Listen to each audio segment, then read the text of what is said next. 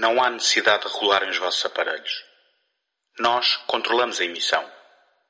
Acabaram de entrar em Universos Paralelos.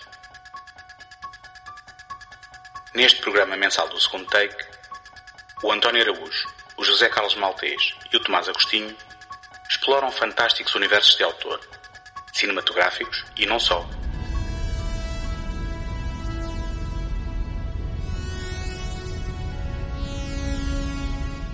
Mundos distantes em planetas desconhecidos até às áridas planícies do faroeste, não haverá pedra por virar numa busca contínua pela centelha de criatividade que alimenta a nossa imaginação. Relaxem e desfrutem. Clive Barker nasceu em 1952 em Liverpool, na Inglaterra. Ao ler a antologia de ficção de terror Dark Forces em 1981, percebeu que havia necessidade no mercado para um novo tipo de ficção deste género.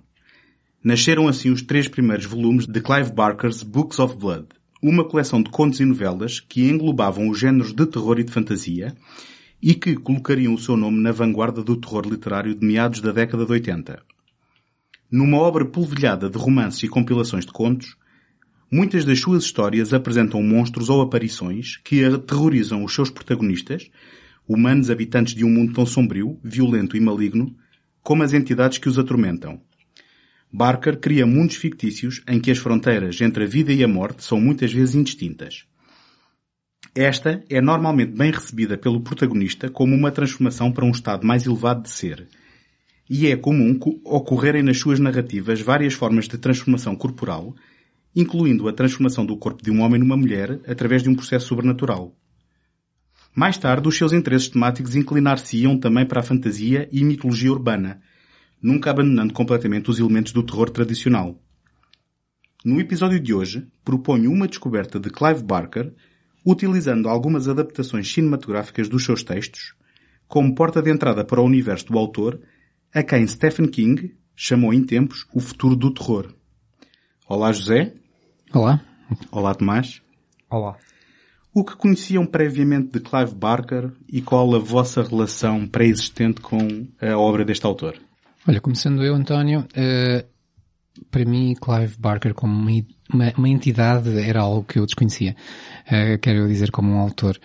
Uh, eu conheci o Hellraiser, um dos filmes mais mediáticos dele, se não, se, calhar, não, se não mesmo mais mediático, uh, já há muito tempo e conhecia muita gente que o tinha como filme de culto, experimentei vê-lo, aconteceu depois o mesmo um pouco mais tarde com o Candyman, também pessoas falavam nele como, já, já muito naquela onda do slasher e da, da quantidade de filmes que apareceram uh, nos anos 80 e, e 90. Uh, eu fui vê-lo como, como mais um e, e, achei isso até dele, que era mais um, e, e a partir daí não, não, não foi algo que eu tentasse continuar e, e, não foi um nome, o nome do Clive Barker, um nome que eu tivesse mantido como um autor uh, a descobrir ou alguém que, que eu considerasse sequer que existia como autor. Portanto, para mim os filmes foram entidades separadas que eu não, não, não associei. Mas não te sentiste defraudado a pensar que ias a mais um slasher e depois os filmes dele não serem exatamente slasher? Ou na altura achaste que eram? Eu na altura, eu fui, eu fui nesse, nesse engodo, sim. Não, não sei se eu fui nesse engodo porque eu queria que eles fossem um filme slasher, se calhar ao ser diferente, uh, isso, isso a mim não me, não me, não me perturbou. Uhum. Mas não quer dizer também que eu tenha saído dos filmes muito entusiasmado com eles, portanto. Ok, esta será uma oportunidade para rever e uh, ou reforçar essa opinião ou, ou quem sabe mudar, não sei, vamos ver. E tu, Tomás? Um, começo já por dizer que o primeiro filme que eu vi do Clive Barker foi em 2019. Portanto, claramente uma relação longa, longa. e duradoura com este realizador. Portanto, uh, não realizador barra barra escritor, escritor barra criador, barra, barra pintor, autor. Não é? Exatamente, exatamente. Um, na verdade, eu nem sabia que ele escrevia até preparar para este, para este, para este episódio. Um, não, eu não, não conhecia nada dele, só conhecia mesmo o, o Hellraiser, mas do Hellraiser só conhecia mesmo o, o personagem com os picos. o personagem com os picos. Vulgo Pined, que ele também, Exatamente. o autor não gosta muito da designação, mas uh, já lá vamos. Mas, Porquê? Porque, pronto, essa é uma imagem bastante comum na, nestas, nestas culturas assim de terror e não sei o quê. É uma imagem comum e eu já conheci isso, mas nunca tinha visto o filme e provavelmente poderia ter ficado igual um, se eu ter visto, mas eu diria que mesmo agora, depois de ter visto quatro filmes dele, a minha relação com ele é académica, porque foi só apenas para este episódio. Uh, mas pronto, se calhar já estou a falar um bocadinho mal demais. Mas vocês, é, é, engraçado porque estão a tocar logo aí, e eu já vou contar a minha experiência, mas vocês estão a tocar aí num ponto que um, tem muito que ver com aquilo que foi um, aquele período em que o Clive Barker fez a transição, vá, se é que se pode chamar para o cinema, e se calhar uma das coisas que foi um handicap para ele uh, independentemente da qualidade ou daquilo que possam uh, achar dos filmes ou não, que foi ter sido levado numa corrente uh, de, de um cinema que depois não era o dele e de ser confundido com slashers e ter filmes a ser promovido uh, como se fossem slashers, quando depois os filmes dele eram ligeiramente diferentes. E também o Pinhead ter sido metido numa galeria de uh, vilões quando os vilões estavam a ser celebrados na década de 80, não é? Quando temos o culto uh, do Freddy Krueger, quando temos o, culto uh, do Jason Voorhees, um, e, e, quando não era essa a intenção, nem sequer o Hellraiser se insere nesse tipo de, de filmes. Um, mas, contando aqui a minha experiência, um, o meu primeiro contacto uh, com Clive Barker não foi direto, foi, foi de raspão, porque eu não sei que idade teria, mas a minha memória obriga-me a dizer que teria no máximo uns 10, 11 anos. E estava em casa de um amigo meu um, e ele ofereceu-me almoço e um filme. E enquanto nós nos sentámos para tentar almoçar, uh, ele põe a rolar o Hellraiser 2, Fogo Maldito 2, uh, e nenhum de nós, na altura, conseguiu acabar a refeição. A verdade é que deixámos a refeição a meio e não o filme, e vimos o filme até ao fim, uh, de certa forma repugnados e uh, fascinados ao mesmo tempo. Um, mais tarde percebi que o Hellraiser era um filme de culto, um, gravei-o em VHS, já não sei se legalmente ou não, mas vi-o e revi-o muitas vezes, um, e também o Candyman. Foi um filme que eu também descobri por alguma razão. Nunca procurei descobrir os escritos do, do Clive Barker. Uh, nem o resto da sua filmografia, sendo que eu ficava muito confuso porque eu ia à Europa América e eu encontrava lá, uh, no, nos livros de bolso, o jogo da maldição 1, o jogo da maldição 2, mas onde é que anda o Hellraiser? Onde é que anda o Candyman? E eu, como tinha esta visão limitada de, de, da vida em que os livros só interessavam se traduzissem filmes que eu gostava, uh, nunca, nunca peguei e nunca descobri, um, e agora sei ser um, esse o jogo da maldição, um, um dos seus romances, quando uh, estes filmes que nós gostávamos ou que eu descobri um, eram, um, na prática, adaptações de contos. Uh, o, eu não sei se vocês concordarão que o Clive Barker, uh, na, na, sua longa carreira, que entretanto vocês podem ter pesquisado, que se calhar tem mais compilações de contos e de novelas do que, do que de romances. Vocês uh, leram alguma coisa em preparação? Eu li muito pouco. Eu, tal como o Tomás, eu também não conhecia, aliás, eu tinha, disse logo que não conhecia o Clive Barker como, como autor. Uh, não sabia que ele tinha escrito tanto. Uh, e não sabia que ele estava tão bem reputado, pelo menos pelo, pelo Stephen King, como já disseste. E hum, tive curiosidade e fui ler um pouco. Acabei por ler coisas soltas nos famosos Book of Blood, que são compilações de muitos contos li algumas coisas soltas e poucos deles completos, porque a leitura também não é muito fácil, pelo menos quando se está a tentar. Uh, quando, quando chega ao fim do dia e diz assim, olha, agora não quero fazer mais nada, vou ler um livrinho.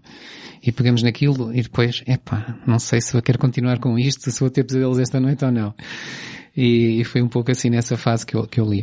Mas, mas achei muito interessante, uh, porque lembrou-me lembrou-me um pouco aquilo que, pronto, o monstro sagrado, monstro aqui quase nos dois sentidos, já que falamos de terror, uh, do, do, terror que é o Edgar Allan Poe, algo que ele fazia que era manter-nos, uh, manter o terror ligado a todos os aspectos da narrativa. Uh, enquanto nós o que vemos habitualmente é alguém que está a construir uma história onde vai haver um clímax algures. E, e estes autores, uh, e, e, o Edgar Allan Poe fazia isso como ninguém, e, e, acho que o Clive Barker procurou isso também, uh, não, não está tanto à procura de um clímax, embora eles depois hajam, uh, existam, mas está à procura de nos chocar quase a cada frase. E está sempre a encontrar momentos em que nos vai fazer sentir repugnados ou, ou assustados ou, ou seja o que for. E, e aí elogiei-o por ser bastante pronto, vou usar uma, uma palavra esquisita que é imaginativo, uhum. mas acho que, que ele que ele traz qualquer coisa Sim. na escrita. É engraçado que digas isso porque um, eu vi uma entrevista com ele que já tem alguns anos um, e basicamente ele não tem nenhum tipo de amargura por não ter tido, por exemplo, uma carreira no caso do cinema ou, por exemplo, não lançar uh, livros uh, todos os anos. Ele ainda hoje escreve à mão tudo aquilo que escreve escreve à mão. Um, e, e, ele diz inclusivamente que carreira não é algo que lhe interessa e que não é algo que ele procure. Uh, e curiosamente ele, ele diz, um, agora um, citando uh, muito livremente, que considera ter recebido como tarefa de Deus concretizar o mais vivamente possível as visões que lhe surgem na imaginação. Foi precisamente o elemento da imaginação que tu foste buscar aí. Um, eh, e, e, portanto, estamos a falar de alguém que não encara a sua expressão como um meio para fazer uma carreira ou para fazer dinheiro, eh, mas alguém que ainda tem alguma, eh, vou-me atrever a chamar-lhe pureza em termos de, de, de, princípio, de que alguém que sente a necessidade de pôr cá para fora aquilo que a imaginação lhe conjura na sua mente. Eu, eu, eu, devo dizer uma coisa, apesar de não ser o maior fã dos filmes do Clive Barker, eu acho que ele é muito melhor escritor do que é criador de filmes. Realizador, eu estou ah, completamente de acordo. Eu, eu, eu não, não, não, não, não li muitos, não, não li nenhum romance, li só como o José um conto ou outro, mas, mas, deu, mas deu para ver duas coisas. Primeiro que ele tem um conhecimento bastante profundo da tradição literária no que toca ao terror. Não só as referências, referências aquelas referências subtis de inspiração que, que dá para ver, como ele próprio tem tradição na escrita porque ele escreve e sabe escrever. Um, e eu concordo plenamente com o José na sensação que aquelas histórias davam eram muito assim à, à Edgar Allan Poe. E eu gostei mesmo de ler algumas histórias porque fiquei mesmo com medo enquanto que eu vi os filmes e não passava a, a, a essa sensação um, não, não, não passava. Portanto, eu acho que ele é muito melhor escritor do, do, do, que é realizador, até porque eu acho que ele tenta, com os filmes, e podemos falar disto mais à frente, ele tenta muito emular aquilo que, que ele procurava, não estou a dizer cena por cena, mas emular nos livros. E não sei. Há decisões plásticas nos filmes que me deixaram um bocadinho de pé atrás. E nos, no, nos livros não. Portanto, eu acho que ele é, e tanto que deu para ver, né? A carreira cinematográfica dele como realizador acaba em 98 com, com um short ou um TV movie ou algo assim. Não me lembro, não me lembro do, do título do, do filme. Mas... Pois, lá está, não é tanta questão da carreira a é acabar, é, é mais dos Sim. trabalhos que ele vai tendo oportunidade ou necessidade, mas voltando à oportunidade, no caso do cinema é preciso Sim, claro, uh, claro, ter, mas... ter orçamento, um, nunca mais surgiu. E ele próprio diz que é das coisas mais desgastantes que fez em toda a sua vida, que foi pois, uh, realizar um filme por comparação com tudo aquilo que faz. Com razão, com razão mais vale ou menos vale, a verdade é que ele sempre escreveu, e como tu disseste, ele ainda escreve, ou seja, parece que é, parece que é mais o, o lugar comum onde ele se sente melhor é na, é na escrita. E, e, na pintura. E na pintura, e na pintura exatamente. Já me esqueci da pintura. Eu, eu, eu, vi daquilo que investiguei para este, para este programa, pareceu-me, uh, arrogando-me agora de já conhecer bem a mente do, do Clive Barker, pareceu-me que o Clive Barker é principalmente um, sei lá, um conjurador, um invocador de pesadelos e de imagens de pesadelos. Hum. E ele consegue isso bem na escrita não só imagens, mas ideias, ideias e imagens. E, e sensações. Eu, sensações, eu, eu, sim, sim, sim, sim. que não era só eu estar como espectador a ver uma imagem, mas às vezes parece que senti, não quero dizer sentir na pele, mas quase que sentia mesmo, ou seja, muito a Edgar Allan Poe. Sim. Com os calafrios, porque etc. Porque ele procura, procura essa imagens muito viscerais. Exatamente. E, e depois ele, ele, traduz isso também pela, pela imagem, não nos filmes, mas sim como ilustrador, como pintor. Ele, vocês devem saber, ele desenhou action figures, há, há, há, marcas, uh, nos, hum, penso nos Estados Unidos, tenho certeza, que fazem fantasias de Halloween em gamas desenhadas por ele. Portanto, ele, ele procura criar estes mundos de, de, de pesadelo, lá está. E hum, ele é, é desenhador também de, de, artwork para uma, uma série célebre de banda desenhada que agora recentemente passou à televisão, não sei se vocês conhecem aqui, é The Chilling Adventures of Sabrina, uhum. sobre uma, uma jovem bruxa. Uh, e, e, portanto, ele, ele procura sempre algo que tenha impacto visual e é aí que ele se sente bem.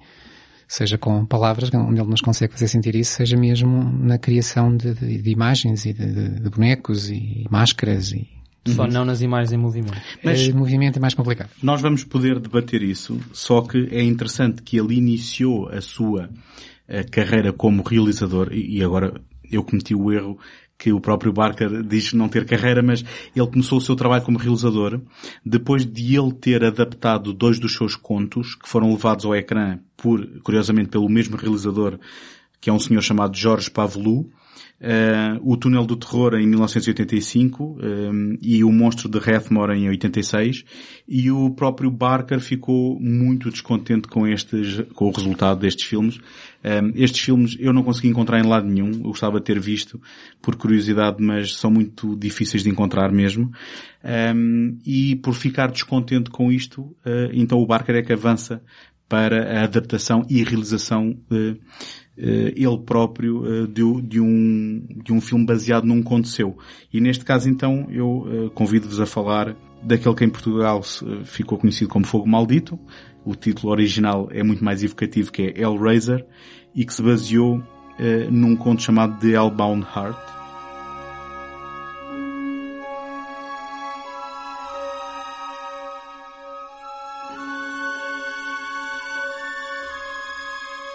e vou só ler aqui uma pequena sinopse para enquadrar. Uh, já agora uh, faço aqui um, ehm, o, o, disclosure de que isto uh, basicamente são as sinopses do IMDB traduzidas livremente para português. Uma esposa infiel encontra o zombie do seu amante morto. Os cenobitas demoníacos perseguem-no depois deste ter escapado do seu submundo sadomasoquista. Pronto, isto é uma descrição muito vaga, mas que dá a ideia de que estamos aqui a falar de coisas que são de outro mundo.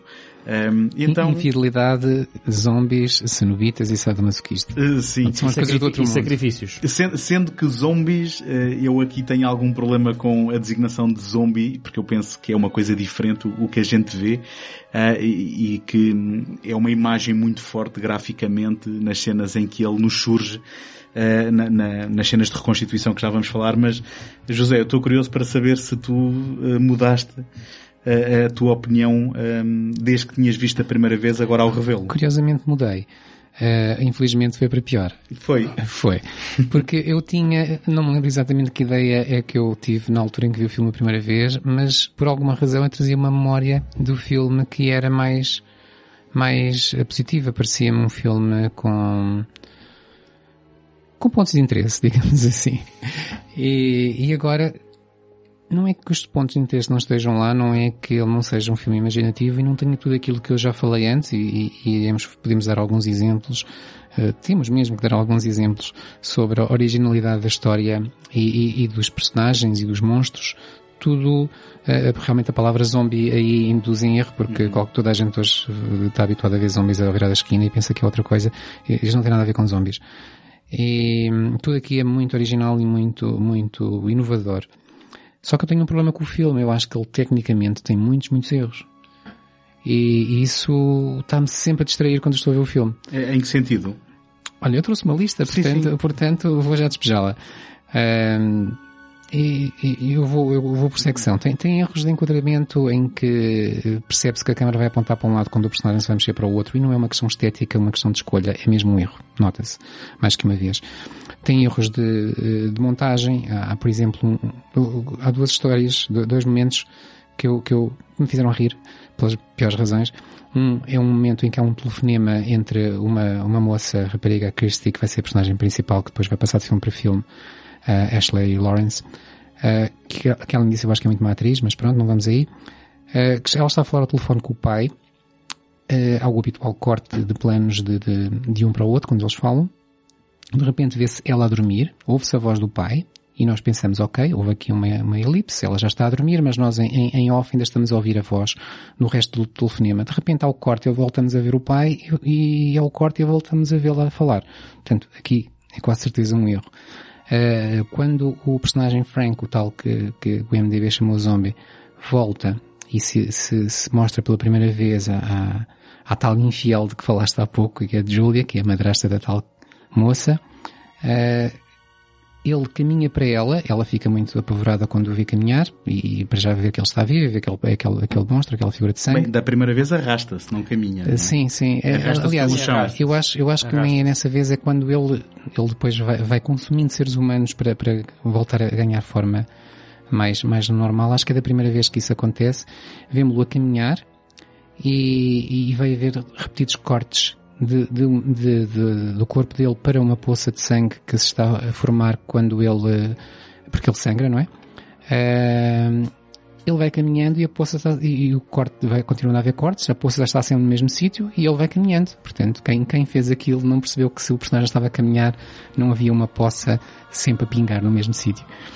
Eh, são, são, são erros que, que não, Pronto, que antes, um antes, do, antes do Tomás bater mais um bocadinho, eu vou tentar servir de advogado do diabo, está bem? Porque nitidamente não é um filme polido. Um, e, e, tu deste alguns exemplos uh, que, que, alguns piores, outros, outros uh, menos maus.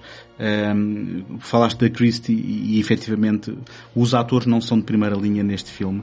Um, mas eu, o que eu gosto no, no Hellraiser é a capacidade de ultrapassar essas limitações e de nos dar uh, um, um, filme que, com uma história que é muito simples, muito uh, direta e eu tenho que lembrar que isto é um filme de produção independente uh, britânica.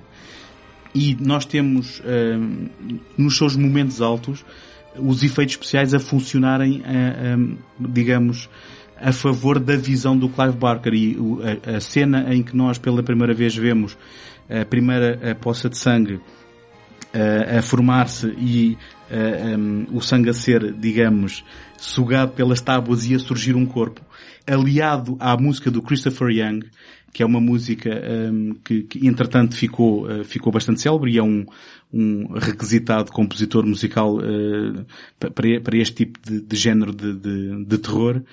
Um, eu penso que nos oferece um, um filme uh, com momentos muito fortes, muito viscerais uh, e muito diferentes em termos visualmente daquilo que nós víamos nos anos 80 e uh, se calhar pelo, pelo, pelo orçamento que este, que este filme foi feito. Agora, uh, sem dúvida que está longe de ser um filme perfeito, como é óbvio. Mas, uh, Tomás, tu quererás juntar-te aqui ao, ah. ao José a bater no, ao no Hellraiser? Ao bullying. uh, sempre, sempre. Mas eu, eu, eu li alguns que alguém dizia que o Nightbreed era o exemplo perfeito da um, interferência do estúdio num filme. Eu acho que este é o exemplo perfeito de que a imaginação não chega para fazer um filme. Porque, de facto, eu concordo com o José, que ele tem, há coisas bastante imaginativas, começando pela própria premissa. Há claramente ali imaginação em jogo, só que eu tive uma enorme dificuldade em ver este filme. Porque não foram só os erros técnicos, uh, que o José já apontou. Alguns, apontei alguns, há muitos mais. Sim. Um, Ainda acho que era puxar mais. Aqueles, eu tive muita dificuldade em suportar aqueles atores durante uma hora e quarenta e meia, não sei bem, qualquer coisa desse género. Hora e meia.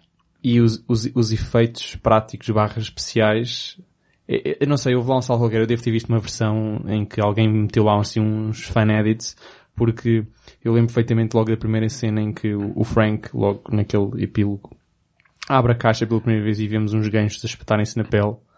Não sei se vocês se lembram dessa cena. Sim, Sim perfeitamente. Um, eu disse, exato, prólogo, disse pelo prólogo. Um, e os ganchos espetam-se naquilo que parece plasticina. Uh, um, bom, sim, são, não, não, são efeitos especiais de 2019, sim. Mas depois, mas depois quando, quando ele sai da, da, das tábuas lá do, do chão do sótão, aquilo está muito mais credível. Um, e portanto, ou seja, há uma disparidade enorme no, nos efeitos especiais e eu até achei alguma graça, por exemplo, à indumentária dos, dos cenobitas, foi como traduziste, não foi? Cenobitas, sim. Cenobitas. Até, até achei bastante graça, porque estavam bastante imaginativos, bastante criativos. Portanto, até uma pessoa até pode perdoar uh, alguns efeitos estéticos que possam ocorrer ali, mas nos efeitos práticos barra especiais, eu tive bastante dificuldade com algumas cenas. Por exemplo, lembro-me de outra cena também bastante crassa e que me fez bastante comichão, quando, como é que se chama o marido de... É o Larry o Larry.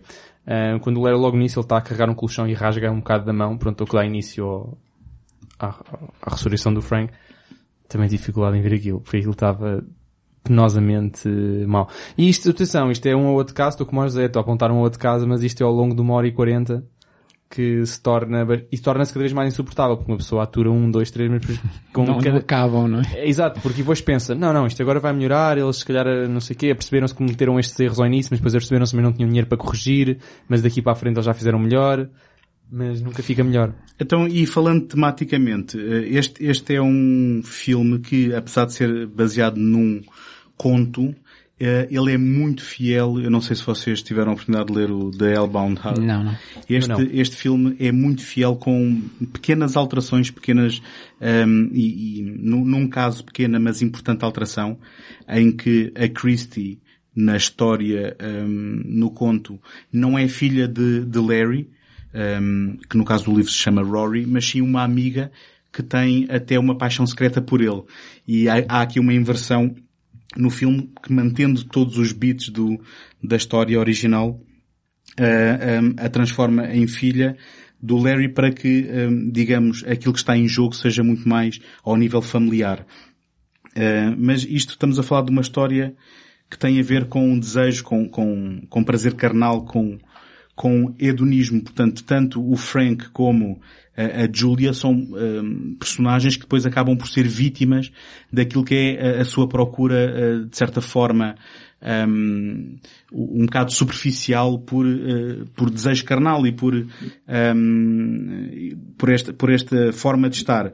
Um, o que nos leva a que uh, os cenobitas sejam quase umas personagens que encarnam figuras uh, que, que, vêm, que, que vêm de um inferno que era um inferno que aparentava prometer uh, prazeres uh, e que na realidade para eles o conceito de prazer é diferente e o conceito de prazer deles é a dor. Um, eu não sei se, se vocês nem por aí têm qualquer tipo de, de, de não, interesse nesta eu, história? Eu, não, por aí tenho. Eu, aliás, eu, como eu disse, eu acho que isto é tudo muito imaginativo, eh, tanto a nível visual como a nível de ideias, e, e, e isso interessou-me, uh, uh, só que tive o problema que o filme depois concretizava as coisas daquela forma que nós, nós temos estado, eu e o Tomás temos estado aqui a, a, a bater. Uh, mas uh, eu li alguns, eu não, eu não, li o livro, mas li alguns que os cenobitas seriam, no livro, uma espécie de teólogos de uma seita no inferno, algo que no filme não é muito referido. The Order of the Gash, é como eles se referem. Muito bem. E, e, e aí mostra que há, que há algum sumo. Eu, eu não, não, li o filme, ou a história da maneira como tu estás a dizer, não são sem diferenças, são diferenças entre o livro e o filme, uh, porque tu falavas na, uh, quase no engodo que havia em prometer, em prometer prazer e depois dar tortura, uh, eu no filme vi outra coisa, que era dizer que para atingir o máximo prazer tem que se atingir a máxima tortura e havia pessoas que estavam dispostas a isso. E, e não pareceu que essas pessoas dispostas a isso, e falo do Frank e depois mais tarde da Julia, uh, estivessem assim tão arrependidas. Uh, se calhar não queriam era lá estar sempre, queriam ter mais mobilidade e sair. Mas depois eles próprios falavam, quando tentavam levar outros com eles, eh, falavam que, que sim, vale a pena porque é, é, é preciso experimentar eh, aquela máxima dor para se poder experimentar o máximo prazer. Sim, mas uh, estamos a falar aqui do Frank e da Julia serem amantes, sendo que o Frank é cunhado da Julia, não é? Portanto, e no caso do Frank, to toda a história passa por ele querer fugir daquilo que uh, ele tinha conseguido atingir ao resolver o puzzle. Portanto, tem precisamente a ver com esse arrependimento e com esse, esse querer contornar uh, de, um contrato que tinha estabelecido com... Sim, ele está, ele está a tentar sair. Bom, uh, se calhar interessa dizer aqui dos, fazer aqui um, uma separação, estavas a falar no, no Frank ser cunhado da Julie e amante dela e ela amante dele pronto, este é a parte, digamos assim, realista, uh, da realidade, e depois há outra parte que é a parte do tal puzzle que eles resolvem, que os leva para uma outra dimensão, que é algo que depois, principalmente com, com, com o segundo filme, se calhar com o terceiro e o quarto, não sei, que eu não os vi, uh, se torna cada vez menos uh, perceptível para mim, mas, mas isso se calhar não é um erro, se calhar é algo que o, que o Clive Barker gosta, como tu disseste na tua introdução, ele, ele gosta de, de, de esfumar barreiras entre morte e uhum. vida. Uhum. Os mortos deles parecem vivos, os vivos deles parece, dele parecem mortos. E, ou, ou algo intermédio, não sei. E porque a partir de certa altura não se torna muito claro quem são realmente os cenobitas. No segundo filme, não sei se vocês viram, eles vão se tentar redimir. Um, e, e, tentar sair daquilo, daquela má vida também.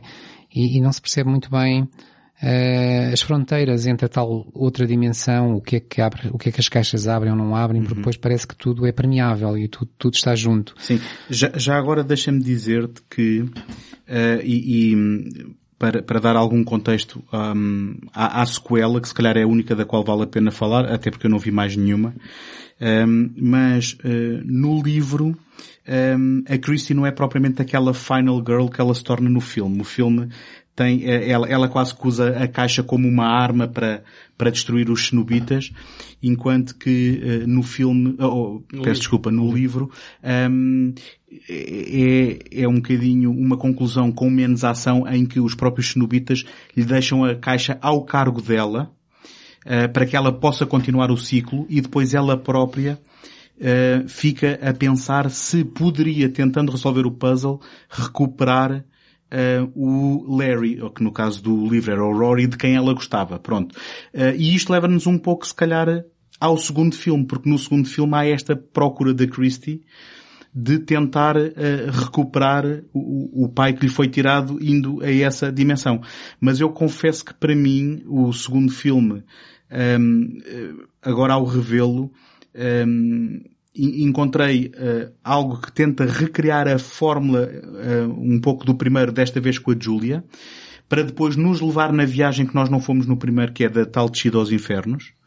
Um, mas eu depois fi, fiquei um bocado confuso em termos de motivações e de Exato, o, que, o, que, é, o que é que se andava a, a, fazer de um lado para o outro um, e depois achei que aquilo acabou por ser um filme que assentava num festival de efeitos especiais um, portanto tão bons quanto aqueles que foram possíveis fazer com o orçamento que terão tido. Agora, também convém dizer que esta série, eu não sei se, se querias adiantar alguma coisa em relação a, a este, a este segundo, segundo capítulo vá que tu viste? Sim, eu dizer uh, vá lá, para ser, para ser diferente, dizer algumas coisas positivas. Gostei do uso do stop motion, este filme tem muito stop motion. E gostei também da, da criação labiríntica usando o imaginário do, do, do Escher, o pintor, ou desenhador Escher. Aliás, havia-se um quadro dele num, numa parede, num, num, breve, uma breve fração de segundo. Mas, mas pronto, para quem conhece a obra dele e, e os labirintos dele, vai conhecer, vai perceber que o filme é inspirado nisso. Eu gostei disso. Depois, e sei que o António quer que, muito que eu diga isto, e portanto eu vou dizer, uh, tenho o meu problema com os diálogos, como já tinha dito no primeiro filme, e, e há, há, aqui uma frase que eu acho que é fenomenal, que é no momento em que a Kirsty, eh, que acaba o primeiro filme no hospital e no segundo filme, que começa exatamente no ponto onde o primeiro acaba, acaba, começa, portanto, a sair do hospital, Uh, e quando percebe que a roupa dela foi roubada, o médico assistente que, que, está, que está a fazer por ela, digamos assim, tem aquela brilhante frase que é eu posso arranjar-te roupas, eu sou um médico.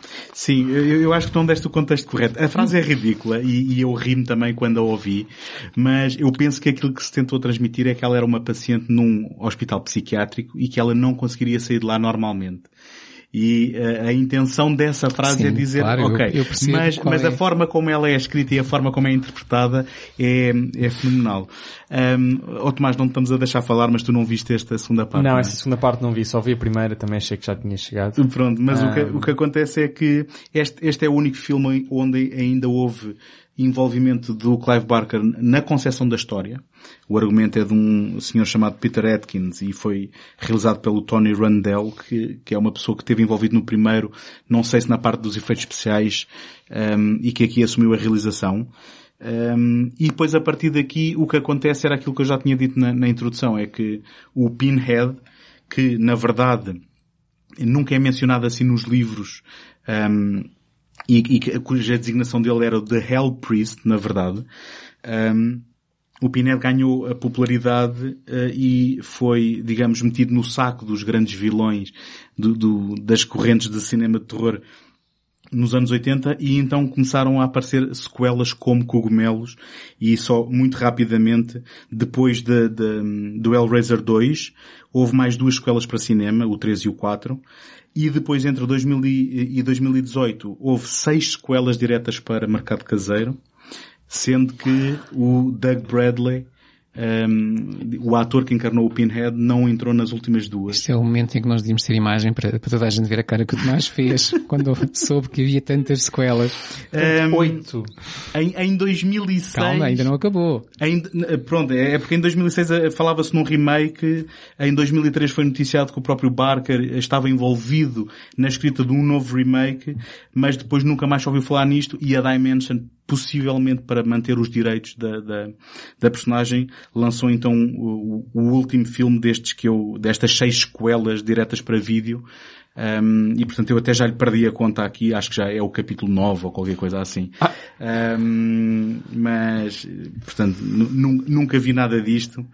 Um, eu também, se calhar, antes de passarmos para o próximo filme, só gostava de dizer que há uma sequela uh, desta história em livro, escrita pelo próprio Clive Barker, um livro de 2015 que se chama The Scarlet Gospels, um, onde uh, entra uma personagem que nós vamos conhecer num filme mais à frente, que se chama Harry Damour, que é, que é uma personagem que é recorrente nos livros do Barker, que neste caso vai então ao inferno tentar salvar o The Hell Priest. Porque há uma coisa que, que, que nos esquecemos de dizer em relação ao capítulo 2, que se tenta mostrar um bocado as origens do, do Pinhead Sim. Uh, e de e certa forma dos outros também. E, e, dos outros porque o, o que dá a ideia é que isto é um ciclo, não é? É que, é que eles Aqueles, e que eles no fundo eram humanos, ou foram Exatamente. humanos. Eles não surgiram ali do nada, foram também humanos à procura daquela experiência uhum. limite uhum. e que depois uh, acabam por ser eles que estão ali a angariar mais almas. Um, só que essa história foi, foi muito encurtada em relação àquilo que eram as, as, os desejos iniciais e acabamos por não saber muito mais sobre isto. Eu só, só para acabar aqui os, os Hellraisers, uh, dizer umas coisas que têm a ver não só com eles, mas com aquilo que me parece que depois fica da, da tal carreira ou não carreira do, do, Clive Barker. Ele diz a dada altura que, que ele é, um, inspira-se muito na Bíblia. E, e, e, sem dúvida que o tema do castigo é um tema recorrente na, na obra dele. E hum, há sempre alguém que vai sofrer imenso porque não devia ter feito aquilo e portanto vai ser castigado por isso. É, é, hum, quando passarmos aos filmes seguintes isso ainda vai ser mais claro.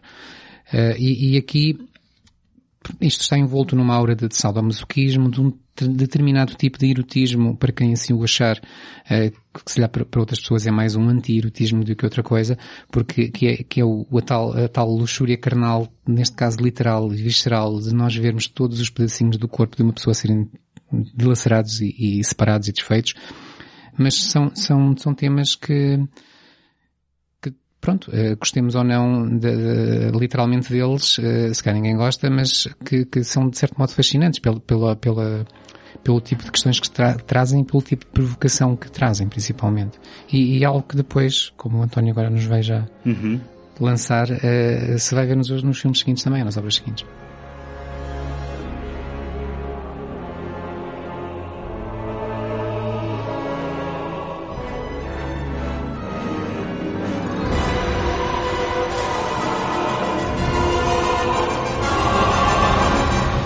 Sim, eh, ora bem, então passando a Raças da Noite, eh, Nightbreed, que foi baseado, este penso que é um romance eh, que se chama Cabal, um, ou Cabal, Cabal, não sei bem.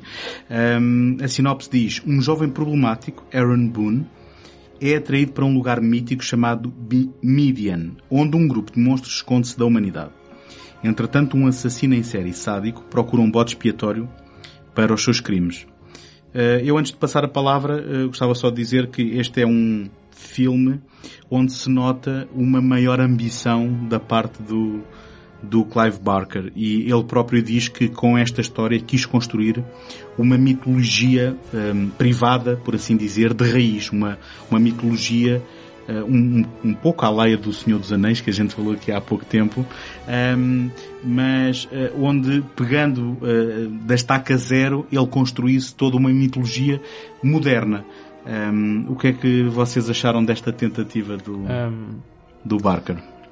A, a primeira que começar só nessa parte da ambição, eu concordo plenamente que existe uma ambição muito maior, narrativa, plástica, tudo, que se, de, ou seja, deu, deu para ver no, no orçamento, é um orçamento muitíssimo superior ao do Hellraiser, se não estou em erro foi de 11 milhões de dólares, na altura até era um orçamento uh, adequado, não é como os 500 milhões que vemos hoje em dia, mas, portanto, 11 milhões, e isso deu para ver na... Há bocado eu falava bastante mal dos efeitos especiais, e que deu para ver que houve um salto qualitativo para os efeitos práticos.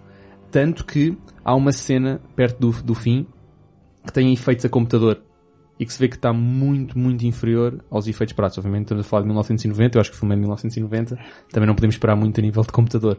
Mas, o que dizer, houve uma aposta muito maior nos cenários, por exemplo. Uh, na, no, os retratos da, da, da, cidade subterrânea e de Midian já estão muito mais imersivos. Uh, obviamente o Hellraiser não tinha necessariamente esses cenários fantásticos, era tudo mais ou menos no cotidiano, à exceção daquelas, uh, dos quartos de, de, tortura, por assim dizer, ou de prazer. Um, e aqui vemos uma, vemos uma, uma preocupação estética e plástica muito maior, obviamente, se calhar fruto de ter um orçamento maior, mas o que interessa é que o filme fica mais, uh, ou seja, não fica mais, fica menos difícil de ver. Eu vou dizer uma coisa uh, que te vai chocar. Sabes quem fez as pinturas mate de, do, do cemitério onde ficava Midian situado? Porque eu não sei se vocês repararam, há certos, um, certas cenas onde a panorâmica que nós estamos a ver do cemitério são pinturas mate hum. e até foi parte, um, digamos, do que atrasou uh, a produção e do que encareceu esta produção. Uh, foram uh, pintados nem mais nem menos do que por Ralph McQuarrie.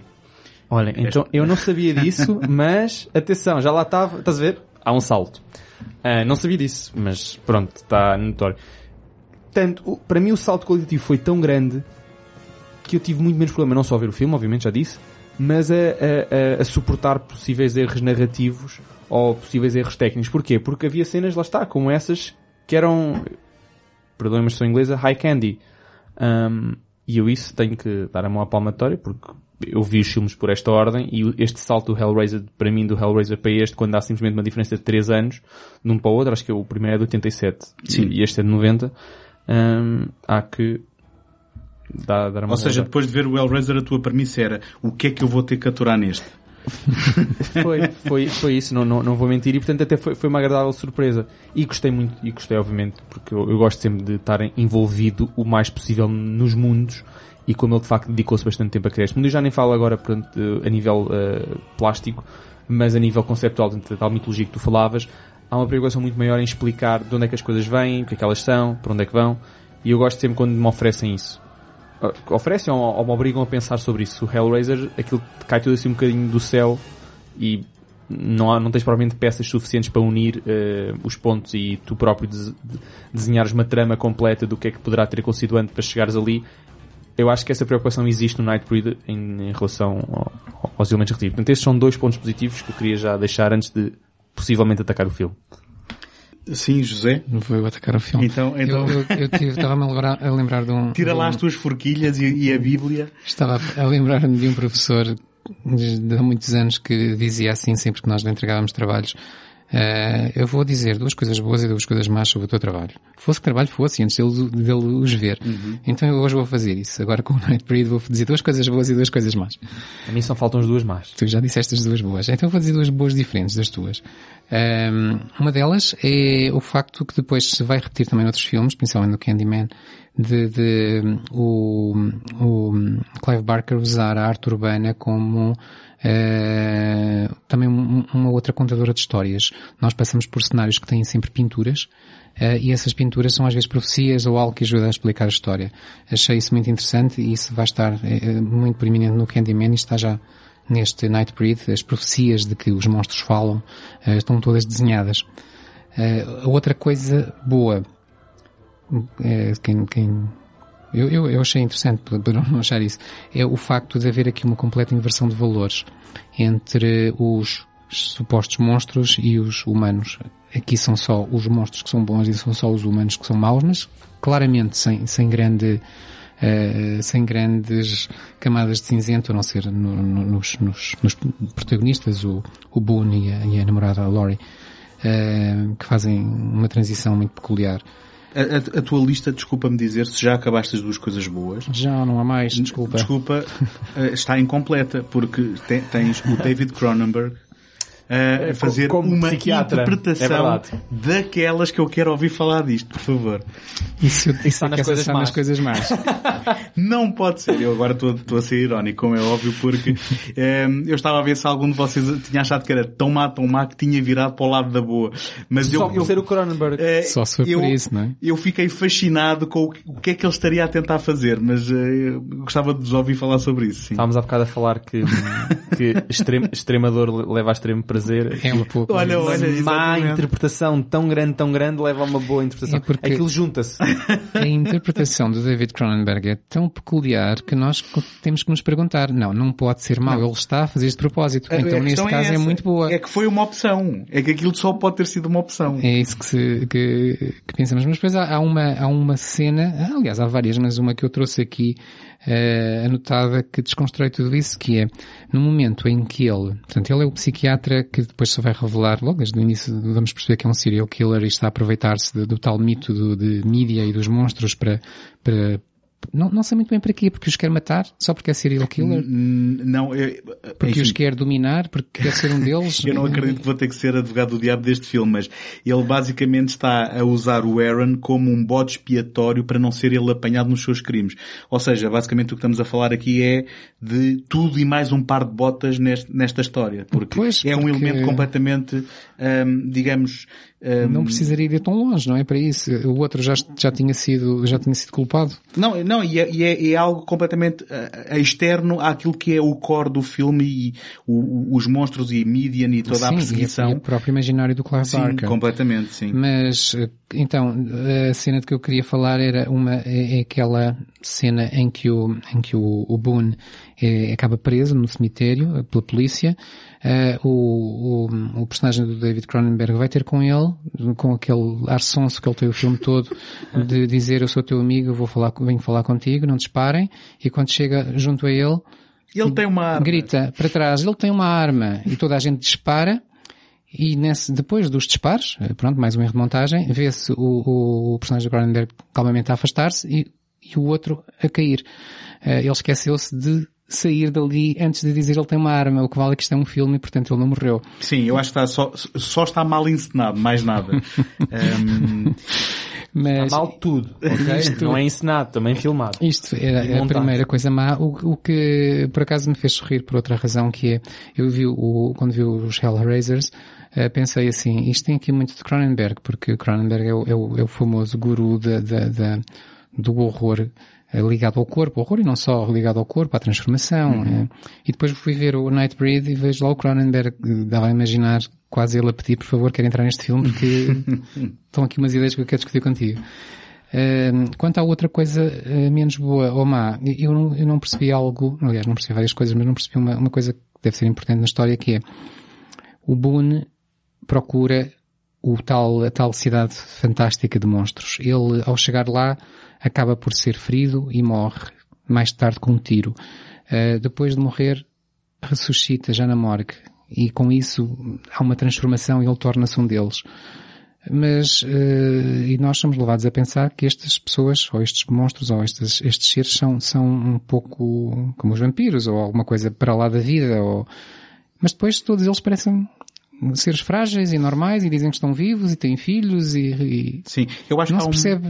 Eu acho que há uma, série, há uma série de inconsistências, para ser muito honesto, e eu agora vou-me juntar aqui à, à tribo com forquilhas, porque, por exemplo, nesse aspecto, eh, pouco antes dele ser eh, mordido, não é? Que é a mordida, Sim. a, a mordidela que lhe leva a, depois a ressuscitar, ele está a, a- a querer fazer parte daquele gangue, digamos assim, ou daquele bando, dizendo que já matou. Uh, e, o, e a outra personagem que acaba por lhe morder diz, não, não, mas eu cheiro a inocência em ti. Tu nunca mataste ninguém. E portanto, aí dá a entender que ele está a ser manipulado pelo psicólogo, pelo verdadeiro assassino, mas por outro lado dá a entender que ele precisava de ser, de certa forma, impuro para poder pertencer. Mas depois eles são convertidos nos heróis da fita e em seres que são perseguidos injustamente. Então, porquê a necessidade da culpa quando depois são eles aqueles que são uh, os, os bons que vão ser perseguidos pelos vilões dos humanos. Portanto, parece-me que haver aqui uma série de inconsistências. Eu penso que este filme é um filme nitidamente onde se mandou muita coisa para dentro da panela e depois saiu, digamos, uma caldeirada em que as coisas não sabiam de forma equilibrada.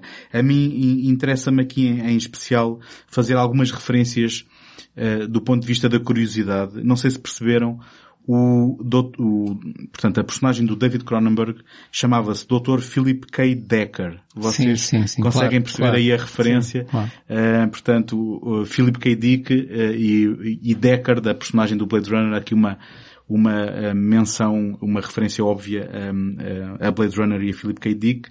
Temos aqui a curiosidade deste filme, portanto, sendo uma produção já, já de maior monta do que foi Hellraiser, tem música de Danny Elfman, e de repente tu tens um filme em que parece que eh, está a tentar chegar aos calcanhares da, da música que o acompanha, na minha opinião. Um, se bem que é um Danny Elfman, se calhar ainda pouco conhecido, mas já com aquela sonoridade que nós vamos reconhecer muito dos filmes do, do Tim Burton. Um, e também um elemento uh, que depois acaba por ser recorrente e que aqui está hum, no subtexto em que há sempre também algum elemento de religião no, no, nos filmes do Clive Barker. E, e nós vimos que o Hellraiser era sobre, era sobre uma descida aos infernos, uh, e neste caso, um, Midian é uma referência bíblica, era uma, é a terra onde Moisés viveu por 40 anos em exílio autoimposto, uh, e que foi onde Deus apareceu um, como uma sarça, como um, como um arbusto, e lhe eh, disse para voltar ao Egito para libertar os israelitas. E não só isso, como eh, nós vemos eh, em algumas analepses a perseguição que estes monstros sofreram e que os levaram a refugiar ali, e no final eles voltam a sofrer uma perseguição pelos agentes da autoridade que se fazem acompanhar por um padre, não é? E então nós temos a típica cena de malta com forquilhas na mão atrás dos monstros. Um, e há aqui uma curiosidade que é, eh, já agora aqui convém dizer que este filme teve uh, também uma produção atribulada, teve depois uma edição pela parte da 20th Century Fox que foi contra as vontades do realizador, que cortou muita coisa e mudou muita coisa. E na cena que eu vi, que é um Director's Cut, já depois de terem surgido umas versões que juntavam cenas uh, descobertas em, em, em, algumas cópias de trabalho, em 2014 ele fez uma versão definitiva de 120 minutos. Uh, e, e, nesta versão, eu não sei, vocês eu sei que viram a versão, um, ehm, digamos, mais curta, sim, não é? Uh, nesta versão, o padre acaba por um, ehm, também sofrer uma transformação e quase que dá a entender que seria uh, aquilo a que hoje estamos muito habituados, que era uma semente para uma sequela em que ele iria persegui-los também. Um, ehm, e que seria o vilão do próximo, do próximo filme. Porque eu sei que havia pelo menos a vontade do Clive Barker de que este fosse o primeiro filme de uma trilogia na altura. Hum, sim, e há essa eu, semente. Eu também li isso. Há essa semente. Eu sei que na versão que vocês viram ele ressuscita o David Cronenberg para voltar para aquela interpretação fabulosa no segundo filme. No Director's Cut ele não é ressuscitado. Portanto há aqui algumas alterações de monta, uh, sendo que outra das cenas que foi recuperada, por exemplo, que vocês não viram, é uh, muito no princípio do filme, quando ele vai ter com a namorada ao bar e nós vemos ela a interpretar toda uma música em palco porque ela é cantora.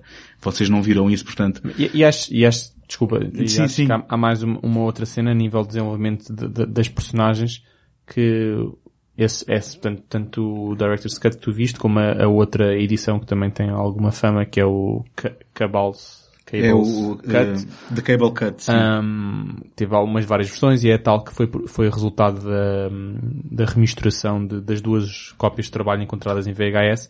E... Mas aí sem supervisão do próprio, sim, do sim, próprio sim, sim, sim, sim, sim, sim, Foi só tentar repor o máximo possível de cenas que não havia. Por isso, por isso é que é gigante, tem 3 horas ou, ou algo desse género. Sim, entre 2 horas e meia e 3, consoante a versão que tu encontres. Exato. Uh, e a versão, a versão teatral tem perde muito a nível do desenvolvimento das personagens. Viu-se que, na altura, o estúdio se calhar estava a tentar um, esforçar-se mais por ter a narrativa, a ação, do que propriamente, entre aspas, perder tempo com a evolução daquela personagem, a evolução daquela da outra personagem, e que nós já vimos isso. Eu não, eu não vi os outros, mas li, e no Cavalcante nem conta, porque isso foi tudo à toa e vamos meter tudo, se há uma personagem que está 20 minutos sozinha, a evoluir sozinha, vamos meter no filme, mas no Director's Cut parece que já está mais equilibrado e não sei se poderás confirmar isso ou não. Bom, António. eu só vi o Director's ah, pronto, Cut, então não, eu okay. só vi o Director's Cut, não, não tenho muito termo de comparação. Mas, mas pelo que eu consegui ler havia já um equilíbrio maior na, na, evolução, na evolução das personagens. Supostamente este é daquele filme em que as diferentes versões são versões ligeiramente diferentes do filme em termos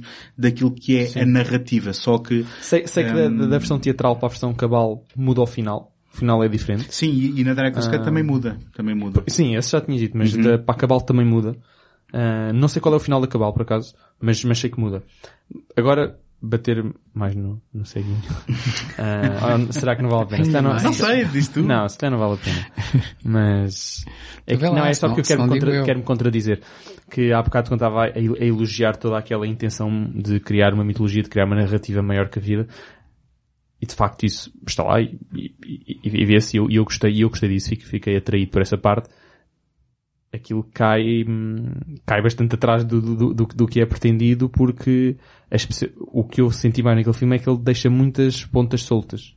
Ele, Sim, está lá ele, a no fundo. É, está ele, lá a Gênesis, mas depois ele, não é começa, imaginemos, ele lança assim uma semente, uhum. tal como o está a falar da semente lá do, do vilão, lança assim uma, e depois lança outra, e depois lança outra, e depois dá um bocadinho de água àquela, dá um bocadinho de água àquela, a outra já morreu, mas no espectador é injusta a maneira como ele faz, porque ele certo, muitas vezes ele dá a ideia que aquilo vai ser algo sério e que vai ter uma continuação. Já nem digo como sequela, mas no próprio filme, e depois ele esquece. Eu, eu, para mim, o que é mais desapontante no filme, porque eu, eu um, elogio a ambição, elogio o trabalho Exato, isso de, aí, de, de, digamos, de figurinos, uh, para mim o que é mais frustrante é perceber que em termos da propulsão da narrativa que a gente acaba a ter neste filme, temos mais um Salvador Branco, que vai uh, a uma terra de estranhos ser, ser digamos, o, o seu um, prometido uh, e tudo isto com base em sonhos e, portanto, uh, para a mitologia que se quer construir de raiz, parece-me ser uma mitologia que não foi muito pensada e muito estruturada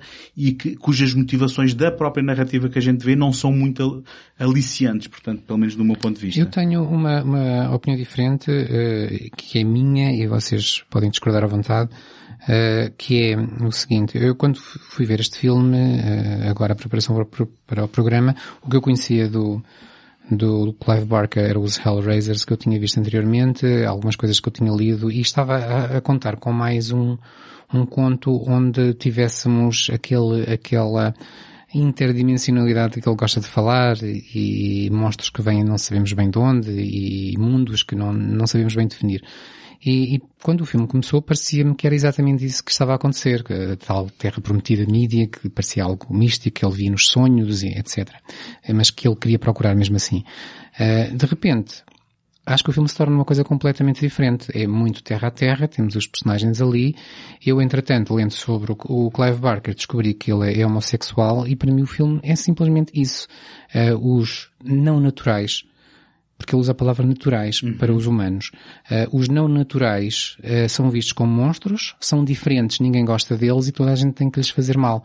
E os, os pobres dos, dos monstros uh, vão se revelar como sendo tão humanos ou nos seus desejos, nas suas motivações, como nós poderíamos imaginar e, ou como nós podemos querer e, e vão sofrer serem quem são, não terem culpa de serem quem são. Sim, e eu penso que a sexualidade dele é também informará claro. muito dos temas de transformação que existe no, no filme dele, nos filmes dele, uh, sendo que depois, no que respeita à, à, linguagem cinematográfica, vamos ter ali um ou outro apontamento mais óbvio, talvez no, no Senhor das Ilusões, do qual já vamos falar, mas uh, depois quando chegarmos lá já, já tocamos nesse ponto.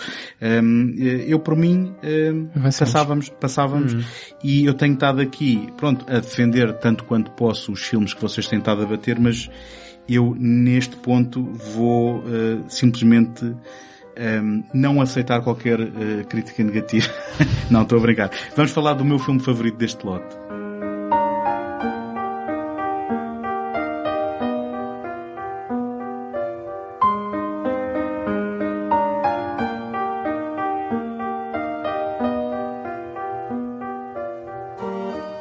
Digo desde já, estou já a abrir o jogo. O que não é realizado por ele. Uh, o que não é realizado por ele, o que é realizado por um realizador, vá. Também vou, vou me juntar à festa e também vou fazer graça com, com digamos, as suas capacidades de, de realização.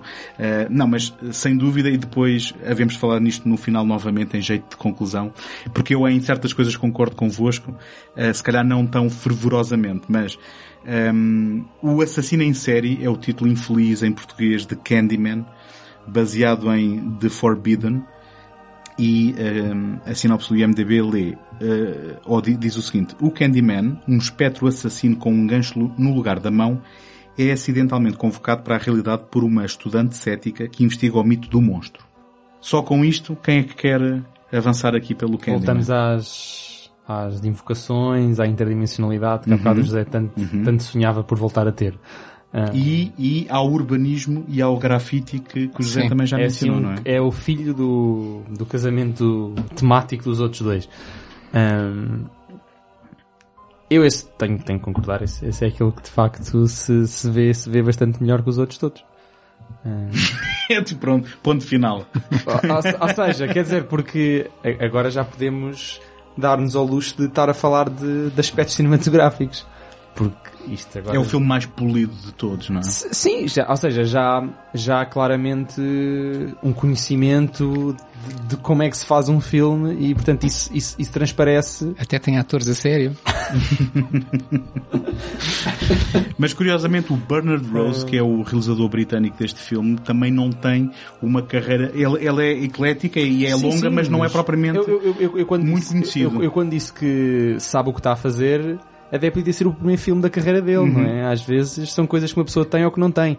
E claramente o que eu estou a dizer é que transparece esse conhecimento de direção, de atores, de conhecimento artístico, de linguagem do cinema, etc. As coisas tudo e transparece, porque eu não vou dizer que o filme é uma obra de, uma obra-prima do cinema, mas é já de facto um filme composto e que já se torna muito mais difícil estar uh, a ser, uh, já, é, ou seja, para estarmos a criticar tão ferozmente os filmes como, como, este, como eu já estamos a fazer com os outros dois, já temos que ser uh, muito mais atenciosos, temos que ter um olhar mais crítico, ou seja, as coisas já não estão, já, continuam algumas a estar eh, bem na nossa cara, mas já estão menos, acho eu. E por isso é que eu disse que se torna... Os erros, havendo, não são tão grosseiros, é? Exatamente, exatamente.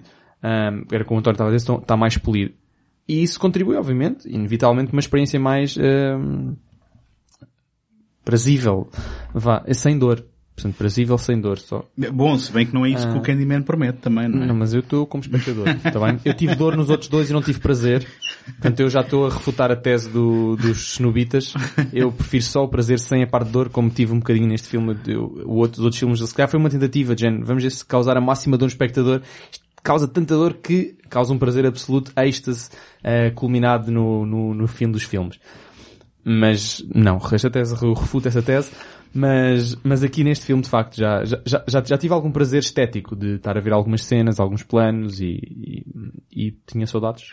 Bem, e, já agora antes, antes de passar a voz ao José, uh, um, convém dizer que mesmo que não fosse por mais nada, eh, tu podias fechar os olhos e ouvir a música do Philip Glass, não é? Que Exato. Não sei se concordarão ou não. Eu quando vi o nome nos créditos pensei, mas o que é que o Philip Glass está aqui a fazer? Como é que o convenceram? Mas sabes que ele, ele diz que foi enganado. Ah, ele, ah ele diz, ok. é, super, assim. é assim, é, lá está, não sei se é mito urbano ou não, mas eu li alguns que o Philip Glass quando viu o resultado final sentiu-se defraudado porque não sabia que era para um filme uh, como aquele que acabou por ser que estava a fazer a música, portanto. Mas isto é estranho esta história Segundo porque ele voltou, ele, um ele voltou para a sequela, portanto esta história parece-me apócrifa e pode não é, ser o dinheiro, verdade. O mas... dinheiro era bom. É, ele se calhar disse assim, bem, eu não estava a fazer isto para um filme da treta. Mas, mas se vocês aumentarem, eu mas volto. se aumentarem, sei lá, diria eu 200%, eu se calhar volto. Mas eh, já agora, e, e passando a, a, a, palavra ao José, todo, todo este refinamento que temos estado a falar, não só com a música do Philip Glass, mas logo no genérico de abertura, não é? Naquela sim, panorâmica sim, sim, um, que nós temos da, da, da autostrada, logo a, a fazer um, a definição do, do, do setting urbano onde vamos ver é, o filme. É, é, nos diálogos, é na estrutura narrativa. Sim, sim, mas o que eu estou a dizer é... Sim, sim, sim. Não era preciso passar do genérico para vermos logo que estamos... Que estamos noutro campeonato. Noutro, noutro campeonato e numas mãos mais confiantes Ou atrás da câmera. na linguagem de Clive Barker, uh, estaremos noutra dimensão. Então, uh, agora ataco eu. Não, não, vou atacar muito este filme. Uh, eu estava-me agora a lembrar de uma história que eu há pouco me esqueci de referir, porque só me lembrei agora, é por isso. uh, que é hum, a verdadeira motivação que eu tive para ver este filme. A culpa foi da minha irmã, que andava-me a dizer já, provavelmente já há anos, uh, pá, é um filme muito giro porque tem um mito urbano em que tu, que, as pessoas que veem o filme têm medo de, de de repetir. De testar, sim. Porque pode acontecer, eu queria que tu visse o filme que é depois tu testares, ou para ver se consegues, ou não sei o quê. Não sei se ela queria com isso mandar-me desta para melhor. Não, tenho, tenho que ter uma conversa era um com alibi, ela. se calhar era um alibi. Tenho que ter uma conversa com ela. Mas pronto, depois, à, força de muita insistência, eu lá fui ver o filme. E, e, experimentaste depois? Dizer o nome dele cinco vezes à frente de um espelho? Não. Olha, não sei. É, então. Se calhar não, estou aqui, não é? Se calhar não experimentei. Por acaso não me lembro se experimentei. Uh, mas eu, eu pergunto-me se na altura isto terá sido algo bastante popularizado, como por exemplo aconteceu com o The Ring, em que as pessoas uh, diziam também que se vissem o filme e depois o telefone tocasse, ficavam lá com medo e havia sempre as histórias das pessoas que diziam que por acaso quando estavam a ver o filme o telefone tocou.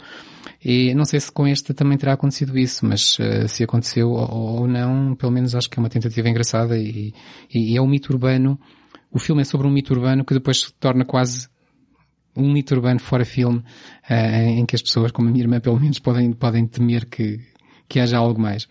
Uh, e, pronto, e por aqui acho que já estou a dizer coisas positivas sobre o filme. Uhum. Depois, é verdade que o filme foi um pouco vendido. O título, como agora acabaste de referir, António, uh, disse isso mesmo, foi revendido como um slasher, uhum. uh, para cavalgar as onda, a onda dos outros, quando o filme não pretende ser isso. Nem tem assim tantas mortes, na parte final tem duas ou três, mas uh, o filme não é, não é sobre, não é sobre isso. Uh, no entanto, comparando com os filmes anteriores do, de que temos estado a falar, é o filme em que temos o monstro mais, entre aspas, mais normal, ou seja, é uma figura humana, perfeitamente humana, não é um monstro de outra dimensão, não é, é, é apenas um humano que volta para se vingar, mais uma vez uma motivação muito normal, digamos uhum. assim. Portanto aí... Muito uh, prosaica, não é? é? Parece que o Clive Barker está a formatar-se um bocadinho, a normalizar-se um bocadinho. Uh, o, o, o, filme volta, como já o Tomás disse, volta a usar a arte urbana e os grafites como uma, uma, uma forma de contar parte da história, Achei isso muito engraçado. E, e tem, e tem, não é uma interdimensionalidade da mesma forma que o Hellraiser, mas tem, tem aqui quase que uma, uma, uma viagem no tempo ou, ou, ou uma vingança que se propaga no tempo de, de um ser que foi bastante torturado e, e, e depois morto no, no, passado de uma forma bem trágica, o que volta também àquele tema do que eu acabei de apontar há pouco do Nightbreed, que é o facto de os supostos bons serem os maus.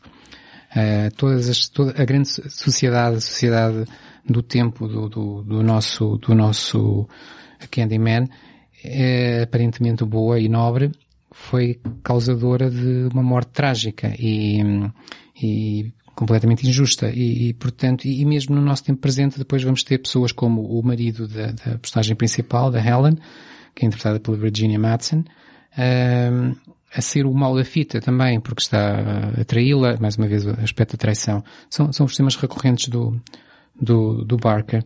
E para finalizar com outro tema recorrente, há uma frase do Candyman que eu, que eu anotei que é ele, a partir de certa altura, anda atrás da, da Helen porque ele quer como parceira, porque ela lhe lembra a pessoa por quem ele esteve apaixonado uh, na vida, na vida anterior dele, ou na vida verdadeira dele.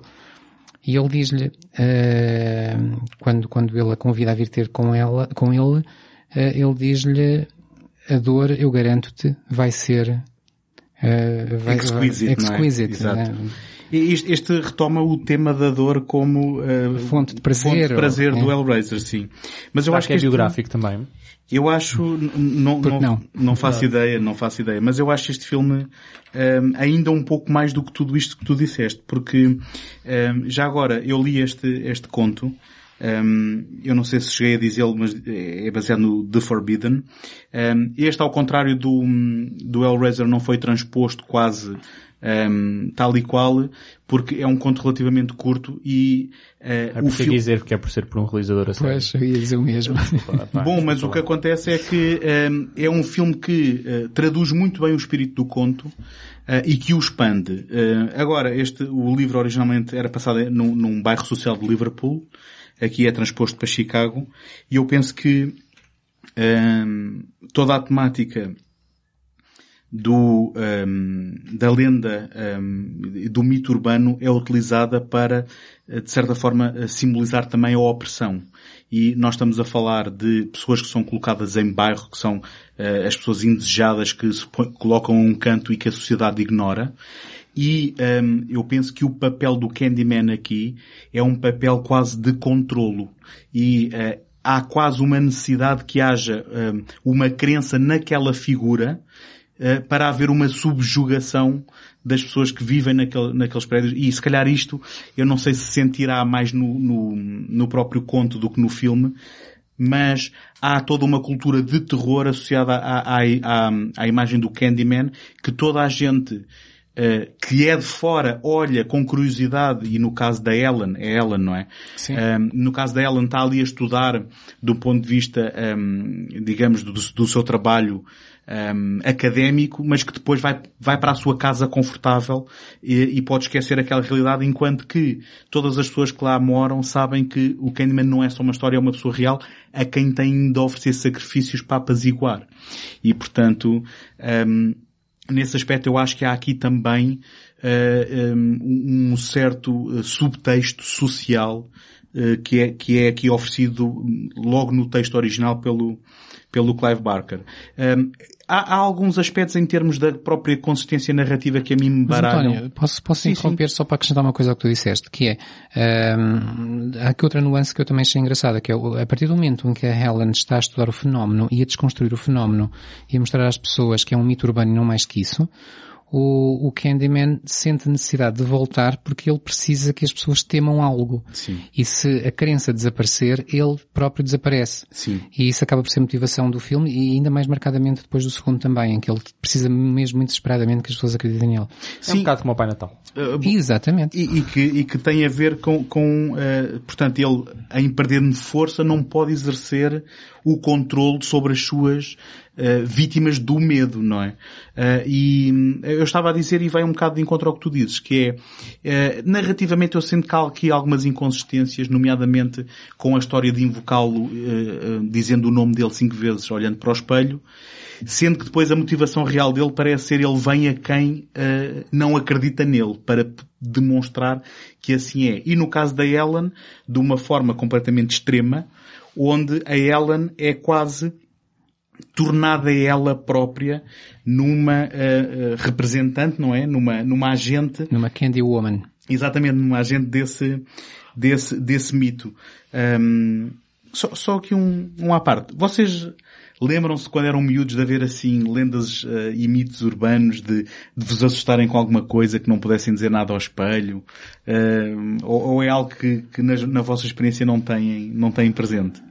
Pá, devias ter perguntado isso antes para eu pensar com mais tempo, agora não me, não, eu... não, me lembro. Eu acho que havia qualquer mito, não sei se é do meu tempo, se é antiquíssimo, se é moderno, uhum. mas de que eu já ouvi falar que era de, de dizendo isto com Bloody Mary, não Bloody sei se Mary, é algum é, filme também. É. Bom, eu penso, eu penso que nós devemos ter importado também alguns dos mitos um, não, não, sei se temos algum que tenha originado em Portugal, mas o, o, Bloody Mary é, era um efetivamente que, falando para o espelho e repetindo três vezes, eu penso que era três vezes neste, neste caso, que apareceria a Bloody Mary para, para te levar um, e por aí fora. Mas uh, achei piada porque um, também tem essa recordação tenue, mas se vocês forem à Wikipédia, há listas e listas de mitos de diferentes uh, países e com, e com origem... Um... Ehm, mas reconheceste algum? Como... Um deles era esse Bloody Mary. Okay. O resto são, são coisas que não tenho propriamente eu estava, eu estava, aqui, estava aqui a pensar e de facto desse assim que era preciso proferir X palavras ou X vezes ou fazer um determinado ritual. Ou seja, ou seja, rituais de invocação, por assim dizer, não, não me lembro de nada mas lembro-me que a certa altura num, num, num, bairro onde eu vivi havia um, um mito urbano, não de invocação, mas de que havia lá um certo sítio atrás de um armazém, que eu lembro perfeitamente que era da Bosch, a, a marca de ferramentas, que atrás desse armazém uh, havia a partir de certas horas, havia assim rituais de origem dúbia e quase satânica. E, e porque, e, eu, eu lembro disto porque eu, eu, era bastante criança, tinha 10 anos ou algo desse género, e isto eram coisas que eram contadas pelos mais velhos, incluindo miúdos mais velhos, e às vezes havia aqueles desafios de, tá bem, mas olha, hoje vamos lá, Um, e porquê? Porque de facto aquilo ficava assim numa espécie de, de rampa que ia para o piso menos um desse armazém e nós quando chegávamos nunca nos aproximávamos, não tínhamos coragem de aproximar, mas havia luzes e barulhos. E nós associávamos essas luzes e barulhos aos tais eh, contos que, que, que eram-nos contados. E portanto isto, isto, isto era uma coisa bastante real para nós. Obviamente depois crescemos e viemos a descobrir que aquilo eram simplesmente as pessoas que faziam as montagens e desmontagens durante a noite porque durante o dia a loja estava aberta. mas, mas o que eu quero dizer é, é, ou seja, nós vivemos sempre, ou seja, ainda por cima sendo crianças. Há, há um certo fascínio por há, este, há um por certo fascínio por isso, depois há um fascínio de, não, mas é hoje que vamos. E eu lembro perfeitamente que era criança de fazer planos de género, ok, agora vamos cinco, tu vais para ali, tu vais para ali para não estarmos juntos, no caso de nos apanharem, um de vocês conseguir fugir e ir contar aos nossos pais ou à polícia pronto, coisas de crianças, mas que, mas pronto, que nos motivavam um bocadinho as, as nossas vidas. Era engraçado. É, esse, eu só me lembrei desse, mais nada. Mas há, há aqui um, um, elemento macabro também na origem do Candyman, porque supostamente um, este, esta personagem, ou pelo menos o nome da personagem, foi inspirada num uh, assassino em série uh, real, que eh, entre 70 e 73 na área de Houston, no, no, no estado do Texas, um, ehm, violou e matou rapazes e supostamente atraía-os com doces da fábrica de doces da sua própria família. Um, ehm, e que foi apelidado de Candyman pelo, pelo, pelos mídia, como é óbvio. Um, ehm, curiosamente, a frase Sweets to the Sweet, que é usada no, no filme e, e nos tais grafites que nós vemos uh, no, sítio onde a, a, Ellen depois encontrou Candyman, um, é uma linha do Hamlet de William Shakespeare. Eu, eu, não sei isto por ter lido o Hamlet, mas porque li numa trivia. Um, achei, achei curioso. Eu gostava só, uh, antes depois, de, se quiserem arrematar este, este tema, deixar uma nota que eu acho que é incontornável também, uh, para falar uh, da Virginia Madsen, que, como Ellen aqui em 1992, era capaz de ser dos rostos mais belos que podiam ser apanhados uh, por uma câmara uh, e que um, acaba por ser uh, uma mais-valia em termos de interpretação porque não só é lindíssima como uma, é uma atriz que consegue dar credibilidade àqueles momentos de perda de consciência em que depois o filme navega naquele um, naquela uh, hipótese de será que isto é tudo verdade? Será que é tudo imaginação dela? Será que uh, est isto, estamos só a ver ela a descer a algum tipo de loucura e a ser ela a praticar estes atos? E há, digamos, aqui uma corda bamba que é muito bem endereçada pela, pela Virginia Madsen. Acho, é, só antes de continuar, não sei se tinhas, tinhas acabado. Não, não, acabei, acabei. Um, acham que há um, acham que há, há possivelmente um arco uh, narrativo que une estes três filmes que temos andado aqui a falar? o Hellraiser, o Nightbreed e, e este. Porque eu estava aqui a pensar, e eu comecei por dizer, quando comecei a falar pelo filme brevemente, que este acaba por ser assim, quase funcionava como um casamento, o filho de um casamento dos, dos outros dois, um, nomeadamente a nível temático, porque une as invocações e, um, o, o, portanto, o mito, porque de facto os cenobitas podíamos associar a um mito, né? Porque há aquela procura pela caixa que nós no início hum, fez muito lembrar o Indiana Jones, mas o Indiana Jones quando as coisas correm mal. Um, e depois casa com a segunda parte do, com o segundo filme, do Nightbreed, com fantasia urbana, com etc, com a preocupação em criar uma mitologia mais pública. E portanto, eu, eu acho que este, este filme aqui, o Candyman, casa a uma mitologia pri, privada, não é?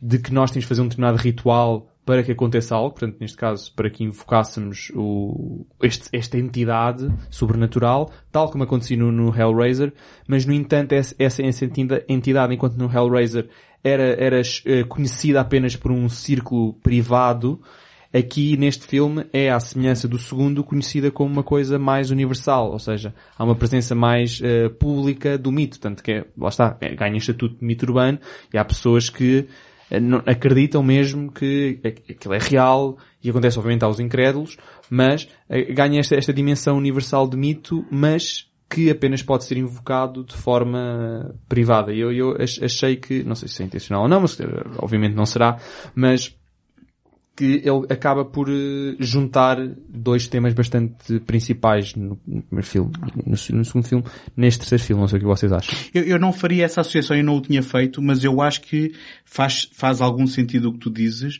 e no limite o que explana é a consistência e a recorrência dos temas na, na, nas histórias do Clive Barker. Eu também vou por aí e, e por aí daí ser depois possível fazer este tipo de associações, se calhar cada um de nós pode puxar Sim, um bocadinho claro. brasa à sua sardinha e ver as coisas de um modo, uh, mais a seu modo, mas aquilo que eu acho que é importante aqui é que o Clive Barker nos está a dizer, existem outras dimensões, existem outras formas de se existir, uh, sejam elas de um modo, de uma forma mais, mais religiosa, como ele parece invocar no caso do Hellraiser, seja de uma forma mais prosaica, como eu disse há pouco, no Nightbreed, ou seja, uh, de algo que, que, é, que é gerado a partir do mal, como, como é o mal que é feito ao Senhor que depois vem ser chamado Candyman e que depois volta por vingança.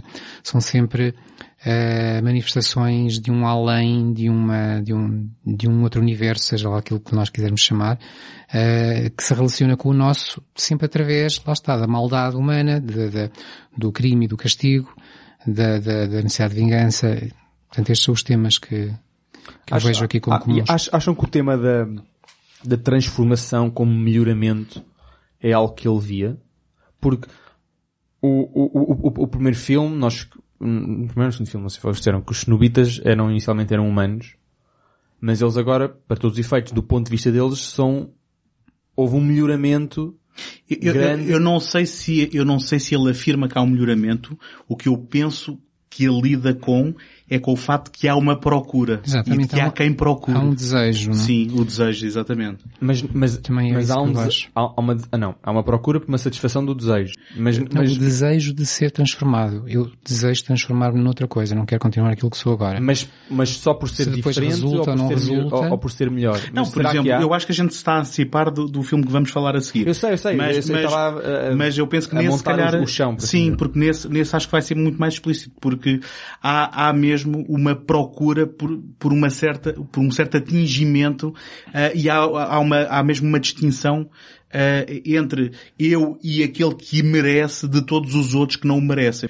Tentando unir, unir estes três filmes e agora possivelmente o quarto, há obviamente essa procura por um melhoramento, mas acho, ah, por um melhoramento, por uma, por uma transformação, mas eu acho que é uma transformação que, que leva a uma versão melhor de nós próprios. Quer essa transformação seja uh, percebida de antemão, ou seja, já queria me transformar para ser melhor, que esta seja compreendida depois da transformação, como acho que acontece no, no, no Candyman. Eu acho que ele, ele conclui que de facto está num estado superior de, de, de certa forma de existência. Eu, eu, eu estou disposto ah. a concordar com tudo o que disseste se trocares melhor por diferente. um, não, no Candyman eu não é posso isso. concordar. No, o Candyman acho que a última coisa que ele quer é ser aquilo. Simplesmente está num, numa busca automática de vingança. E, e, não mais, porque aquilo que...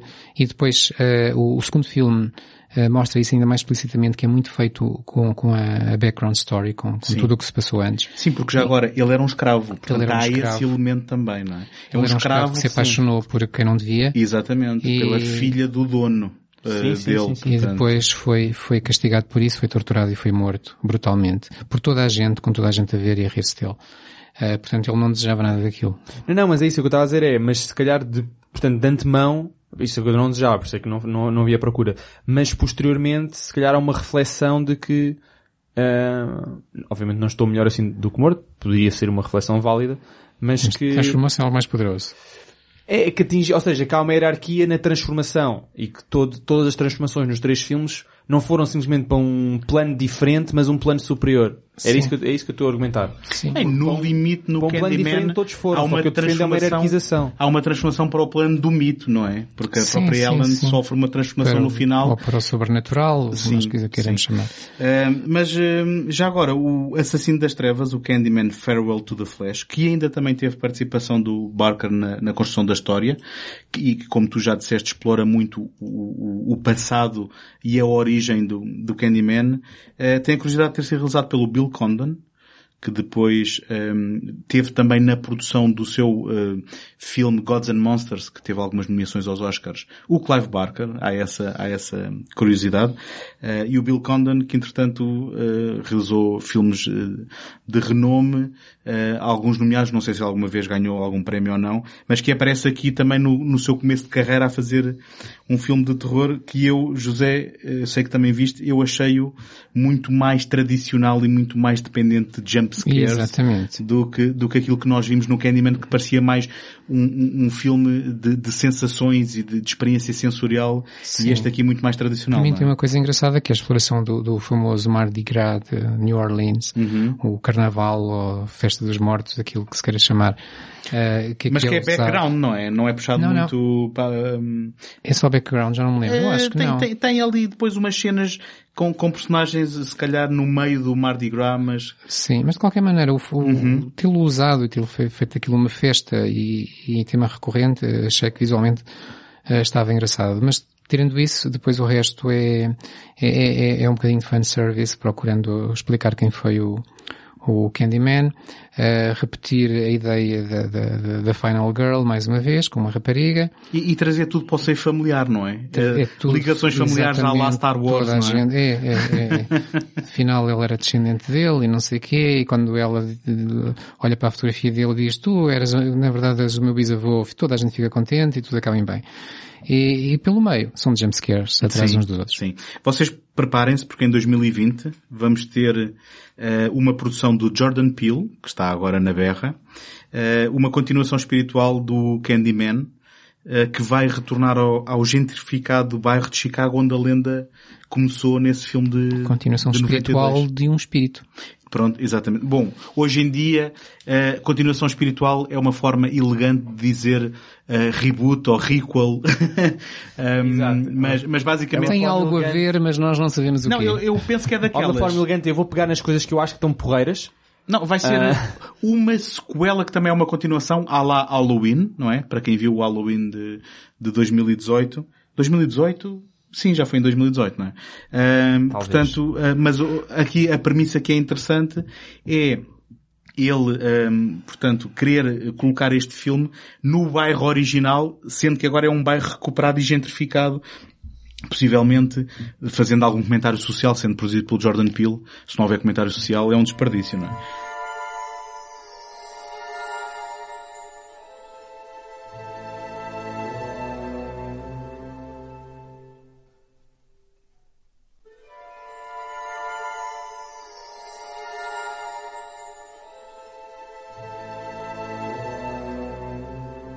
Então, passando aqui ao Senhor das Ilusões, Lord of Illusions, baseado no, no, no conto The Last Illusion.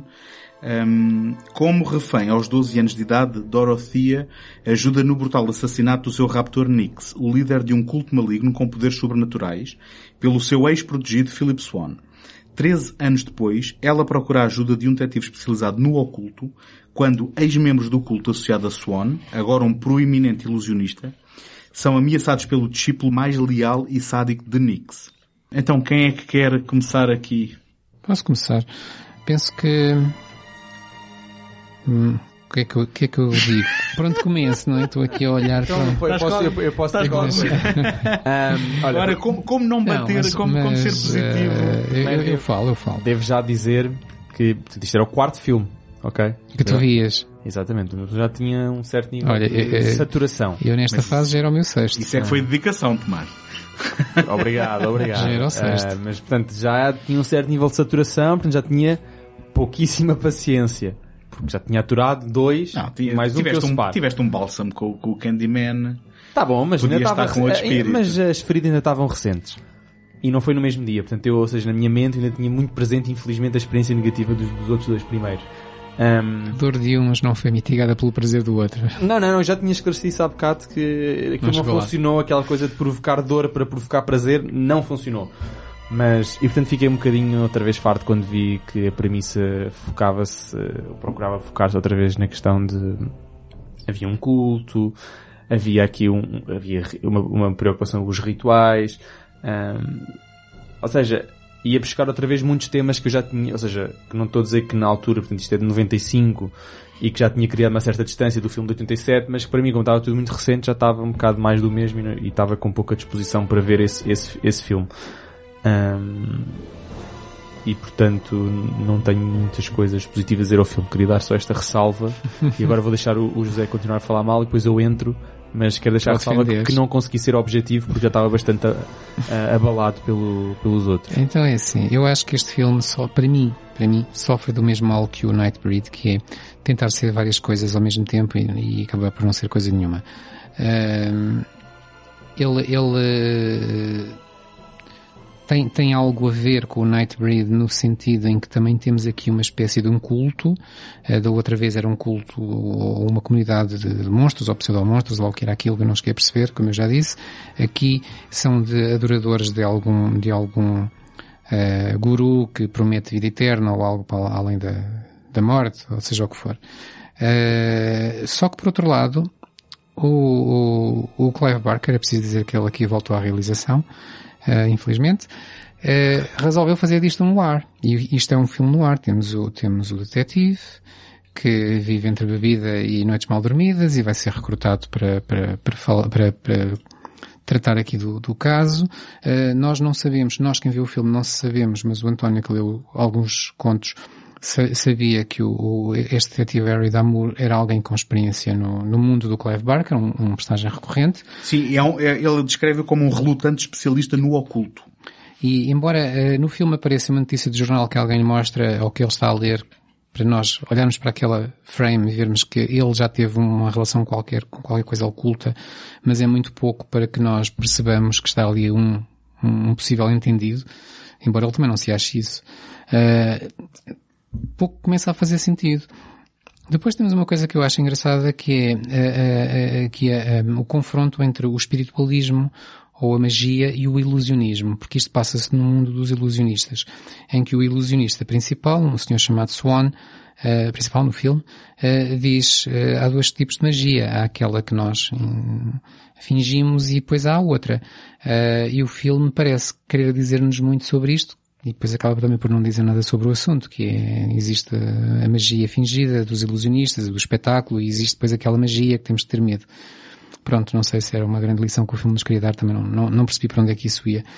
E, e depois, embora eu não tenha uma grande simpatia pelo Scott Bakula, quanto mais não seja por ter sido uh, comandante de uma das Enterprises numa das séries Star Trek. Exatamente. Não parece pensei que, falar, pensei que ias falar no Quantum Leap, não, que, não, que, que seria não, a minha não. referência primeira. Eu não, não eu não via isso. Não, não, aquilo, não, achava aquilo. Eu, achava eu, eu, Scott Bakula também me lembro sempre é do ele como o Quantum Leap apanhou-me na idade certa, na idade certa para delirar com a mesma história todas as semanas. Pois, esse é que era o problema. e eu, e eu aqui ouvi um episódio ou dois e depois percebi que era sempre o mesmo. Eu chamava aquilo Anjo na Terra, com, com, com pretensões de ficção científica e, e não gostei. Mas tinha Dean Stockwell, bom, não é tudo pronto, mal, vamos pronto, sim, isso é verdade.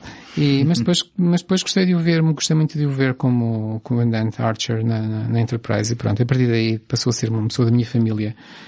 E aqui não gostei dele. Achei que ele não sabia muito bem o que andava lá a fazer.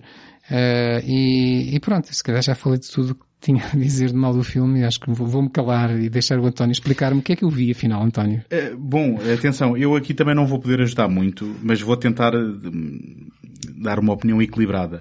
Um, eu, eu, não li este conto na totalidade, não consegui acabar este, esta, a leitura deste conto a tempo. Um, mas este, se calhar, de todos aqueles que nós vimos, é aquele que se afasta mais do texto original. Um, sendo que a única coisa que está lá é as personagens e a premissa Uh, e onde no, no, filme há uma morte que é encenada para haver um enganar, digamos, dos seus, um, ehm, das, das, pessoas que perseguem Swan, no livro ele morreu mesmo e depois há todo, há toda uma batalha das pessoas, das personagens que, que sobreviveram à morte dele, uh, a tentarem uh, que o corpo dele não seja apanhado pelas entidades que o perseguem, um, ehm, e, e, portanto há aqui, há aqui um, um afastamento. Mas aqui o que me parece é que há um, uma nova roupagem para aqueles temas que nós temos estado a falar e que são sempre recorrentes. Há, há aqui, como tu dizes e muito bem, o, o trazer esta, esta, este contraponto entre a magia e o ilusionismo, um, numa perspectiva de ocultismo e, um, e de misticismo. Eu, eu, vou ler aqui umas cábulas que trouxe. Um, o, o, ocultismo é por vezes entendido como conhecimento do que destina-se apenas a certas pessoas, ou o que deve ser mantido escondido. Mas para a maioria dos praticantes ocultistas é simplesmente o estudo de uma realidade espiritual mais profunda que se estende além da razão pura e das ciências físicas. Uh, e sobre o misticismo, ele diz que é, é divindade, verdade espiritual, ou Deus através da experiência direta ou intuitiva. E estamos aqui novamente em, um, ehm, digamos, novas roupagens para uh, estes temas de, um, ehm, digamos, de, de, uma certa expressão de procurar, uh, e, e, neste caso é, é, o Nix, é aquela personagem que é quase um deus na Terra, não é? uh, que elege um, o Swan para ser quase uh, aquele que vai estar à sua direita, não é?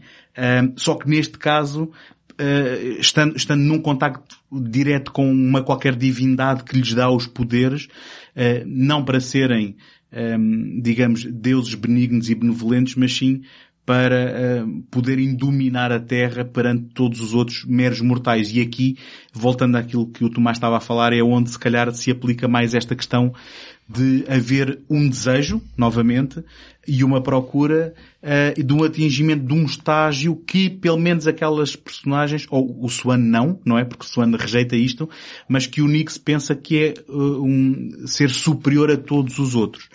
Um, depois é aquilo que, que, que, o José disse. Há novamente uma grande ambição em termos de, dos elementos que são usados. O filme noir é, é, é nitidamente, um, é nitidamente um deles.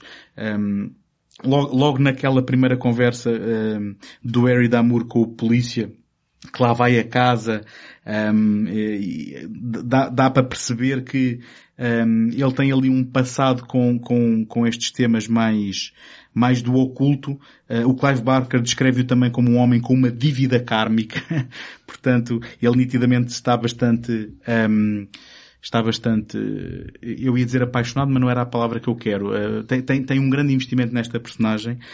Um, e depois há, há, um ou outro elemento que, que, eu achei interessante, nomeadamente a caracterização de uma personagem que é uh, o Butterfield, que é uma personagem andrógena, um, que uh, muito embora isto seja escrito pelo Clive Barker, eh, que, nós sabemos a sua eh, orientação sexual, acaba por apresentar uma personagem que podia ser entendido como uh, o, o, digamos, o demonizar um, uma certa diferença, o, que eu achei um bocado estranho e contraditório, mas, mas não deixa de ser um, um elemento que tem algum interesse. Em relação a, aos elementos homoeróticos, a única coisa nestes filmes todos que eu consegui decifrar e que me poderiam apontar também alguma coisa sobre a natureza de quem, de quem está na origem de, de, destas histórias, são uns dançarinos no espetáculo de magia que me pareceu perfeitamente inapropriado para um simples espetáculo de magia porque tinha ali nitidamente... Eu, não, por acaso não achei nada porque, não. não sei, eu acho que eles estavam a almejar aquelas coisas que, que David Copperfield e... Pós-modernas, uh, assim uma sim, coisa... Sim, em que cada, cada, cada pessoa, cada, e penso nos Estados Unidos continua a haver muito disso, não é? Havia uma dupla que era o Siegfried and Roy, que passava muito na televisão em Portugal, que há, há 20 anos sim, ou mais. Sim, Ah, um deles, sim, aquele que foi quase comido pelo tigre, Pois, não é? pois. E, e aquela gente vive, aquela gente, os ilusionistas vivem muito do, do aparato. Eh, uhum. Uh, Até dá jeito. Exatamente, é isso que eu ia dizer, é para isso que ele serve. Uh, e, e dançarinos, e explosões, e, e, luz e música e tudo mais, para eles nunca é demais, pelo contrário. Pois. Sim, Portanto, é isso, é isso a mim não, não nível, não, eu também encarei isso como... Sabes, o meu maior problema com, com o filme, se calhar, é, é pelo facto de ser, de, se calhar, de todas estas histórias que nós temos estado a falar, aquela que me parece mais banal. Porque até aqui tivemos, pronto, não vou, não vou repetir, uh, uh, vocês sabem os filmes de que falamos e, e, os conceitos de que falamos. E agora, de repente, o que temos é misticismo, oculto, um sacerdote de um culto místico que quer eh, vida para além da morte. Ou seja, há milhões de filmes que falam disto e que mostram e, e e de uma forma muito mais bem feita, uh, histórias destas. E, portanto, eu aqui desinteressei-me logo porque eu não vi nada acontecer que, que fosse original, ao contrário do que encontrei noutros filmes mesmo que fossem muito maus. Um, sim, eu, eu, tenho tendência, eu tenho tendência para concordar, se bem que também há aqui o, o facto de que este filme também terá sido uh, mexido pelos produtores e todos nós penso que vimos a versão mais curta, sendo que também há um director's cut que, bem, pela experiência que nós temos de ter visto os outros, também não quer dizer que fosse resolver uh, os problemas por aí além. Um, ainda assim, uh, eu gostava só de fazer aqui um, um pequeno apontamento que também é engraçado em termos das referências que eu encontrei, uh, isto assumidas pelo próprio Clive Barker, que no início do filme há, há um, digamos, um conter do Nix com uma máscara que lhe é posta na cara. E, o Barker diz que se inspirou e que fez uma pescadela de olhos à máscara do demónio do Mário Bava. Um, sim, não tinha pensado nisso, mas sim, sim. sim. Um, e em termos de também percebermos o mindset, ou pelo menos esta ambição, porque eh, já agora só um parênteses antes de avançar por aqui. Uh, tu falaste há um bocado em efeitos CGI, eu não me lembro no outro filme, mas neste há um efeito que é claramente um, hum. uma versão muito, um, digamos, arcaica de CGI que é usada. O Clive Barker estava chitadíssimo numa entrevista que eu, que eu vi em que nós íamos ver algo que nunca tínhamos visto, bom, eh, e que ficou muito datado agora, passado estes anos todos. Um, mas tínhamos visto tão mal que é, não é? Bom, na altura, na altura seria algo uh, que, extraordinário um, e que à luz daquilo que nós temos hoje, não, não, não tem comparação, mas só, só para ver este mindset em termos do entusiasmo dele de trazer estes elementos todos e eu vou voltar a usar a, a comparação com uma caldeirada. Um, o Barker, numa entrevista que eu vi com ele também a propósito deste filme, um, ele referencia, eu penso que é Wes Craven, eu depois não, não, não voltei atrás para confirmar, mas eu penso que ele está a referenciar Wes Craven, que diz, quando vemos um filme de terror temos que sentir que estamos nas mãos de um louco. Uh, e de certa forma parece-me que um, é uh, mais um exemplo de o Clive Barker se sentir como uma criança numa loja de doces, não é? E que tem toda a liberdade e que de repente ele em vez de um, tentar um, digamos, constrangir aquilo que é a sua imaginação a uma coisa que seja executável, ele tenta trazer tudo aquilo que conseguiu imaginar e sonhar e que depois não, não acaba eh, a ser eu, um filme consistente. Eu compreendo e, e, e posso, e, e, concordo e, e posso relembrar aqui uma coisa que nós dissemos há alguns programas atrás, eh, que foi quando falámos de Dario Argento, uhum. Eh, que hum, era uma pessoa que tinha muitas ideias e, e, e preocupava-se muito com, com, o ambiente que criava, com, com, com, a forma como essas ideias resultavam no ecrã. E depois o, o, o fio condutor e toda a estrutura narrativa às vezes uh, era deixada para segundo plano. Uhum. Mas uh, parece-me que no, no Argento isso era bastante propositado e bastante uh, pronto, é, é, é, era um compromisso que ele faz, quase que fazia propositadamente. Aqui é mesmo o Clive Barker não sabia muito bem o que estava a fazer.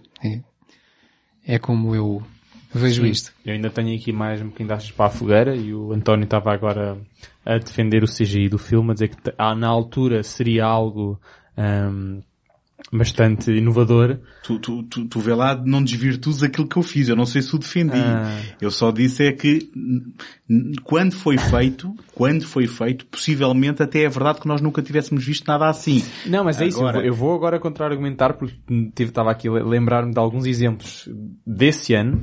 Um, e só, só para contextualizar, portanto, em 1925 estamos a viver já o declínio da produção cinematográfica e literária do movimento do cyberpunk, que nos habituou desde os seus primórdios a computador, todos nós lembramos do primeiro Tron, e em 95 sai o Johnny Mnemonic, que nós já, já falámos aqui, e o Johnny Mnemonic tem avanços tecnológicos, portanto, a nível de computador bastante superiores a este. É do mesmo ano.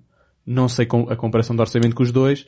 E a questão é, já havia exemplos antes. Diz-me uma coisa, o Jurassic Park é de que ano? O Jurassic Park é de 93. Pronto, se tivesse usado esse exemplo, tinhas-me calado imediatamente. Agora Sim. vais buscar o Johnny Mnemonic. Sim, porque eu queria, não, porque eu, não, porque eu queria fazer uma comparação Sim. justa, possivelmente de orçamentos, né? Sim. É injusto colocar um, blockbuster do Steven Spielberg contra, uh, percebes? Sim. Portanto, eu quis tentar usar um exemplo que fosse mais ou menos equiparável e eu julgo que o Johnny Mnemonic não terá estado muito longe do tamanho de produção que poderá ter tido Lost of Illusion. Eu acho que ali é mais aquele entusiasmo de ter mais uma ferramenta na sua caixa de certo, ferramentas, mas, estás a perceber? Mas, um... mas não sei até que ponto é que, ou seja, porque estes efeitos especiais estão, ou seja, os do Johnny Mnemonic também estão datados, mas no entanto ilustram muito melhor ou, ou, convergem muito melhor aquilo que ele quer, que quer expressar, nomeadamente aquelas coisas que são passadas na, não sei qual é, já não lembro o termo técnico, nem o equivalente à Matrix, à internet, o que quer que seja. E que são, são muito mais bem, um, são, ou seja, exprimem muito melhor do, do, do que estas. E, portanto, isso para mim, os efeitos especiais, é, é essencialmente para isso que servem. Não vais arranjar uma discussão aqui neste tema. Até porque eu quero que o José nos eh, conte muito rapidamente dos filmes que ele viu que Sim. depois nós não vimos, que estavam um bocadinho já mais fora deste contexto, destas temáticas, não sei. Eh, penso eu, não Sim, sei. mas agora só uh, responder só ao, ao Tomás. Uh, não responder, quer dizer, não é, não é bem uma resposta, mas dizer só que para mim, se calhar, uh, eu aqui não tenho falado do, aspecto técnico nessa, nessa, nessa vertente, na vertente do, dos efeitos especiais, uh, porque se calhar é aquilo que acaba por me dizer menos. E, e nem me lembro daquilo que vocês estavam agora a falar do CGI deste filme, mas, mas há coisas que para mim resultam muito pior, que, como por exemplo a relação de amor entre os dois personagens principais, ou dois dos personagens principais, o R da Amor e a, do, a Doroteia, chamamos assim uh, que é Funky Jansen, hum. uh, que de um momento para o outro olham um para o outro e dizem, afinal somos muito apaixonados um pelo outro. E pronto, e assim continuamos uh, Sim, a história. Isso é, eu, isso é... Não, não lhe chamamos economia para... narrativa, chama-lhe mesmo à escrita. Não, não, não, isso, é, isso, isso já é isso continuidade é um... de todos os erros que andamos a apontar ah, desde sim, o Hellraiser. Sim, sim. Eu acho que é um grande efeito especial. Isso, isso sim, isso sim é um grande efeito especial. Pronto, então, Queres que eu fale do, dos outros filmes, é isso? Sim. Se, se quiseres então, partilhar connosco. Então pronto, eu vi dois filmes que vocês não viram. Uh, um é de 2008 e outro é de 2009. O primeiro chama-se The Midnight Meat Train, uh, de um senhor com um nome japonês chamado Ry Ryuhei Kitamura, uh, que tem a particularidade de ter no elenco o hoje muito famoso Bradley Cooper, Uh, em 2008, não sei se ele era tão famoso. Não, não era. Ainda não era. E Vinnie Jones, não é? E o Vinnie Jones, Sim. em que o Vinnie Jones faz de Vinnie Jones. e, e, portanto, é uma das melhores interpretações num filme que tem algo a ver com Clive Barker, porque o, Vinnie, o Vinnie Jones faz muito bem de Vinnie Jones. E o filme uh, passa-se grande parte, ou pelo menos as, as cenas uh, mais climáticas, as cenas de ação, num comboio, Uh, e eu, eu chamo-lhe chamo para mim uma espécie de Snowpiercer, mas com sangue, portanto, um Blood Piercer, se vocês quiserem. O Snowpiercer tem bastante sangue. Uh, mas tem mais neve, pronto. E, e ele, ele, fura a neve, é um Snowpiercer. Este aqui não fura, mas é, é, repleto de sangue. Mas é daqueles com pessoas presas no comboio sem poder sair?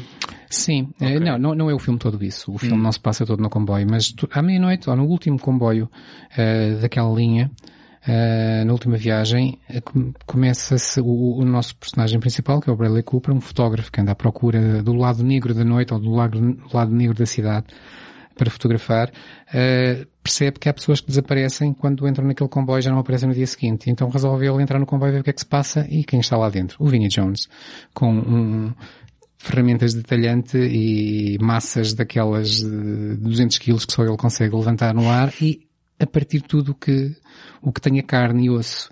E nós vemos essas imagens bem explicitamente, bem portanto, é, é, ias gostar, António.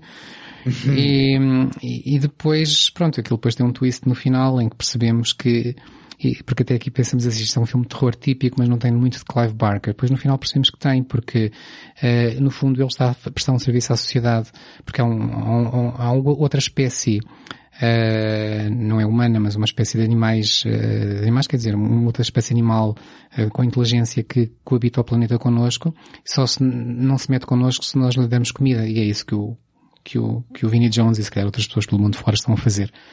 Uh, portanto, o Vinnie Jones no fundo era, um, era uma boa pessoa.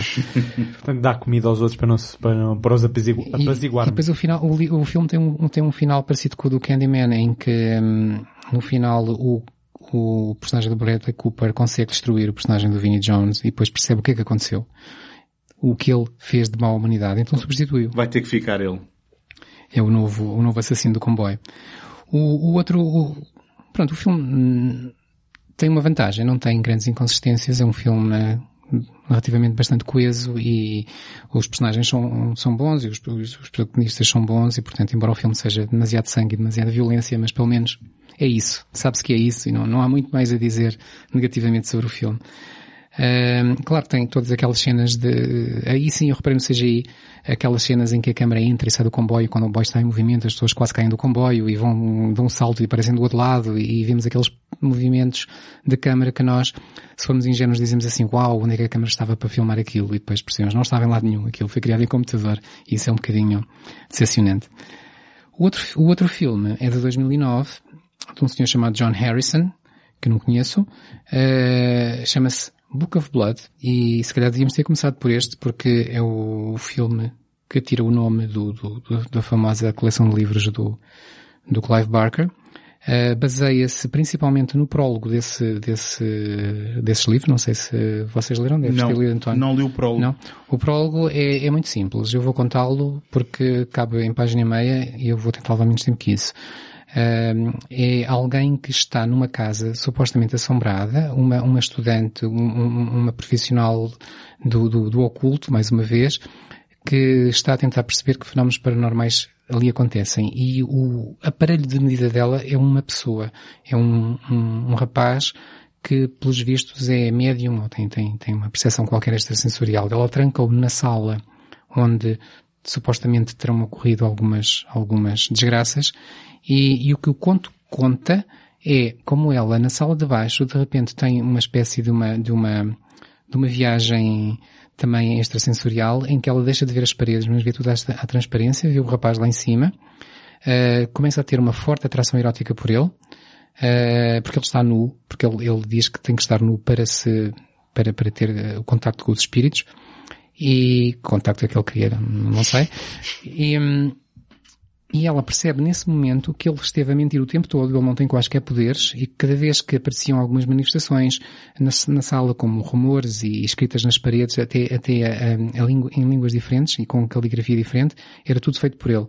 Por uma razão, ele queria estar próximo dela, mais uma vez o aspecto amoroso. E queria que alguém lhe desse atenção. Só que nesse momento, quando ela tem esta visão, ela começa a ver os espíritos a entrar, a chegar à sala e a quererem vingar-se dele porque ele gozou com eles este tempo todo. Então o que é que eles fazem? Eles escrevem a sangue na pele dele tudo aquilo que têm para dizer e que ele nunca pôde dizer por eles. A pele dele vai, vai passar a chamar-se o Book of Blood, que dá então o nome a tudo aquilo. O conto é isto. Claro que o filme é muito mais que isto, porque o filme tem quase duas horas e, e vemos muitas situações que aconteceram antes e que acontecem durante e que acontecem depois. Mas acaba por ser bastante fiel à história. Pesando mais no lado erótico, no lado da relação entre eles, percebe-se logo desde o princípio que é uma relação, ou uma atração entre os dois protagonistas. O filme me surpreendeu muito pela positiva, achei, se calhar porque eu não estava à espera de nada, e, achei que se via muito bem. Eh, o filme tem um prólogo e um epílogo que se passam fora da casa com, com, com o rapaz que aparece todo, todo cheio de sangue e alguém me pergunta como é que isso aconteceu. E acho que esse epílogo ou prólogo é, é, é baseado num dos outros contos. Mas achei que hum, surpreendeu-me um bocadinho, porque hum, a tal ideia do Book of Blood e, e, também é bastante gráfico, nós vemos todas as letrinhas a aparecerem a sangue na, na pele do, do moço, uh, acaba por ter imagens bastante fortes e vemos os espíritos depois a passarem por lá e o contacto que, que, que os, os, vivos têm com eles. Uh, acaba por ter algumas imagens bastante fortes. E mais uma vez, uh, se calhar também porque não há aqui grande envolvimento do Clive Barker, acaba por ser uma história coesa, bem contada, sem, sem muito a dizer de negativo. então, eu se calhar já nem preciso de perguntar em jeito de conclusão para levarmos isto a bom porto o que é que tu achas do Clive Barker, não é? Vou, Como escritor ou como realizador? Não, vou fazê-lo, vou fazê-lo. Vou, vou, vou fazer eu primeiro e depois vou-vos pedir só uma breve conclusão dos vossos pensamentos do Clive Barker como, como autor, de forma, de forma genérica, como preferirem. Um, eu gostei muito das coisas que li do Clive, do Clive Barker. Achei a escrita dele muito evocativa. Um, obviamente muito imaginativo. Temos estado aqui a falar de imaginação. Uh, mas também muito direta, muito concisa. Um, e aquilo que se calhar falta nos filmes, eu acho que está nos livros em termos da caracterização das personagens e de, de, do estabelecer das suas motivações e depois do transportar para aqueles mundos. Um, Repito-me também aqui como cineasta, uh, ele se calhar, eu não quero dizer que ele era uh, um, um, homem uh, à frente do seu tempo no sentido em que, um, digamos, aquilo que era o estado da arte, dos efeitos especiais e tudo mais conseguiram acompanhar a visão dele porque penso que chegámos à conclusão que não é exatamente isso. Uh, ainda assim admiro muito a sua ambição naquilo que foi a transposição, ou pelo menos ambição e fidelidade àquilo que é o seu próprio universo. Um, eu uh, das poucas entrevistas que vi com ele, parece-me uma pessoa bastante íntegra na forma como aborda os, os seus trabalhos.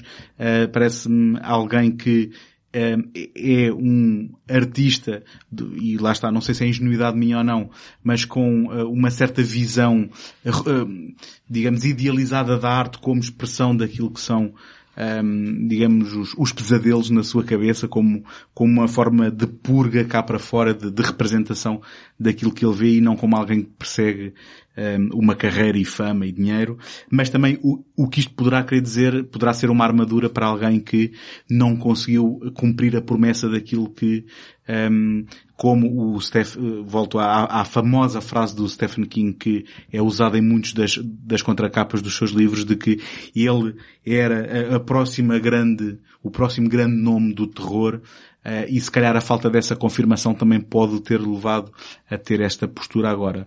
Um, e portanto, eu uh, mais fã daquilo que li do que daquilo que vi, um, e em termos de, dos filmes que falámos, também já o disse, acabo por ser mais fã do Candyman quando alguém com se calhar outra mão, um, digamos, autoral atrás da câmara conseguiu trazer uma boa história dele ao, ao ecrã. Eu vou, eu vou basicamente reiterar as palavras de António, mas, uh, portanto, eu gostei bastante mais do que li do que vi, não foi só gostar mais, gostei bastante mais do, do que li do que vi. Acho que só por isso, uh, o Clive Barker já, já merece bastantes palmas, porque ele fez aquilo que, pronto, é difícil fazer, não é? Criou mundos, tem, tem uma imaginação vasta, uh, criou histórias interessantes. Lá está, acho que as suas materializações em cinema ficaram um bocadinho aquém das possíveis expectativas para quem poderá ter lido o Clive Barker, mas isso também não é provavelmente relevante porque o Clive Barker é uma pessoa que faz muitas coisas e entre elas escreveu o que escreveu. Em relação, eu agora estava a pensar naquilo que estava a dizer do, do Stephen King, de ele ter dito que era o futuro do terror, e eu não acho que tenha sido uma questão de, de falta de qualidade, acho que é uma questão de simplesmente ele não teve eh, a exposição mediática uhum. que seria preciso para ser um mestre do terror, como, como, como, como Stephen King. Um, se calhar porque as histórias dele são muito, eu não queria dizer especializadas, mas, ou seja, foram para ser lidas por um tipo de pessoas muito particular que já está predisposto a gostar daquele tipo de histórias, porque, e foi o que tivemos aqui a oportunidade de discutir, através dos filmes, mas também presente nos livros, são histórias que se preocupam nomeadamente com uma recorrência de temas e portanto as pessoas têm que já ter um certo interesse naqueles temas. temas. E temas difíceis, não é? Temas difíceis. E também não produz com a mesma frequência Sim, mas, mas mesmo que, não produz, que um Stephen King, por exemplo. É, é, é verdade. Ninguém, acho que não há, há face da terra ninguém, ninguém. Nem no terror, nem em qualquer outro género literário. Mas, mas, mas isso não seria provavelmente reducente, porque ele já tem bastantes, já tem títulos suficientes para poder ter esse, entre aspas, esse grau de mestre de terror. Ou seja, acho que foi uma questão, acho que é uma questão do tipo de trabalho que ele desenvolve. Portanto, quando tu dizes há bocado que ele é muito genuíno e íntegro nas suas motivações, eu tendo a acreditar, porque se ele quisesse perseguir fama, glória, carreira, ele próprio teria-se, entre aspas e fora de aspas, vendido a temas mais populares coisa que ele nunca o fez, uhum. e, e, deu para ver, eu não, não, não, não, não li muito dele, mas deu para ver pela nossa discussão aqui, que mesmo as coisas mais recentes que ele tem vindo a escrever, é muito fiel àquilo que ele escrevia inicialmente, quando ainda era menos famoso do que, do que é agora. Então acho que a tal preocupação com temas difíceis, com temas que pedem uma determinada exposição por parte do leitor, ou do espectador, acho que contribuíram obviamente para o seu pouco sucesso em termos de fama, querida ou não querida. Um, em relação aos filmes, eu não, não me vou alongar porque o António disse, acho que o Candyman é assim a melhor concretização de, de, de, da sua obra e se calhar porque teve de facto uma, um olhar diferente, uma visão, uma materialização diferente, uma pessoa se calhar já está treinada para trabalhar cinema quando ele no fundo calhar, nunca deixou de estar treinado para se escrever. Seria o equivalente se lhe o Stephen King se fosse realizar um filme hoje? Bem, Pronto. E ele realizou um. um pois, pois foi. Qual foi? Eu nunca vi, um, mas... Foi o Maximum Overdrive e é um filme hilariante. É que eu ia dizer, eu ia começar exatamente por dizer isso, que se calhar a grande diferença entre o Stephen King e o, e o Clive Barker é que o Stephen King nunca se pôs a realizar filmes, mas, mas, mas afinal, afinal, E tem um trailer hilariante em que diz, queres fazê-lo bem, faz tu mesmo. É, eu, eu, eu, recomendo vivamente a que descubram já agora, hum, para uma, calhar, um bom salão do humor. Não, não. Olha, mas, mas, mas, reforça essa ideia, não é? De que às vezes as pessoas estão... Eu, eu estou a dizer é hilariante, mas ele não fez uma comédia, é um filme de terror. Pois. deu, deu, deu para perceber. Uh, eu não vou acrescentar mais nada, vocês já disseram tudo, eu concordo completamente. A parte literária, imaginário, o tipo de ideias uh, provocantes, difíceis, dolorosas até, uh, muito bem, muito bem conseguido e muito bem escrito e muito bem uh, imaginado. Agora, quanto à parte de cinema, pronto, já, já, já disse o que tinha a dizer. Uh, falta só aqui outra componente, que é a tal componente gráfica que eu também não conheço, mas se calhar fica para, como desafio também a quem nos ouve, uh, irmos conhecer.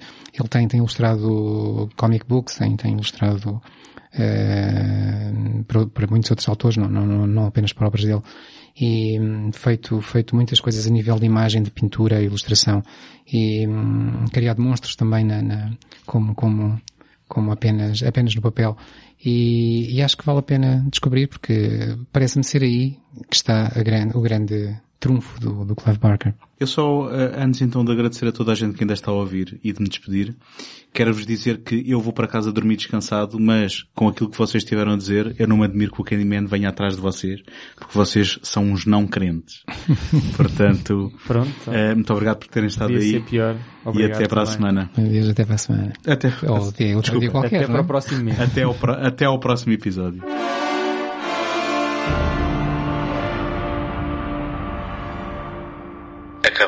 Ouvir um episódio de Universos Paralelos, um programa mensal do segundo take. Apoiem o trabalho do Tomás em imaginalta.net, do José em ajanelaencantada.wordpress.com e do António em segundotake.com, onde também podem subscrever este podcast. Dentro de momentos, a emissão voltará ao normal.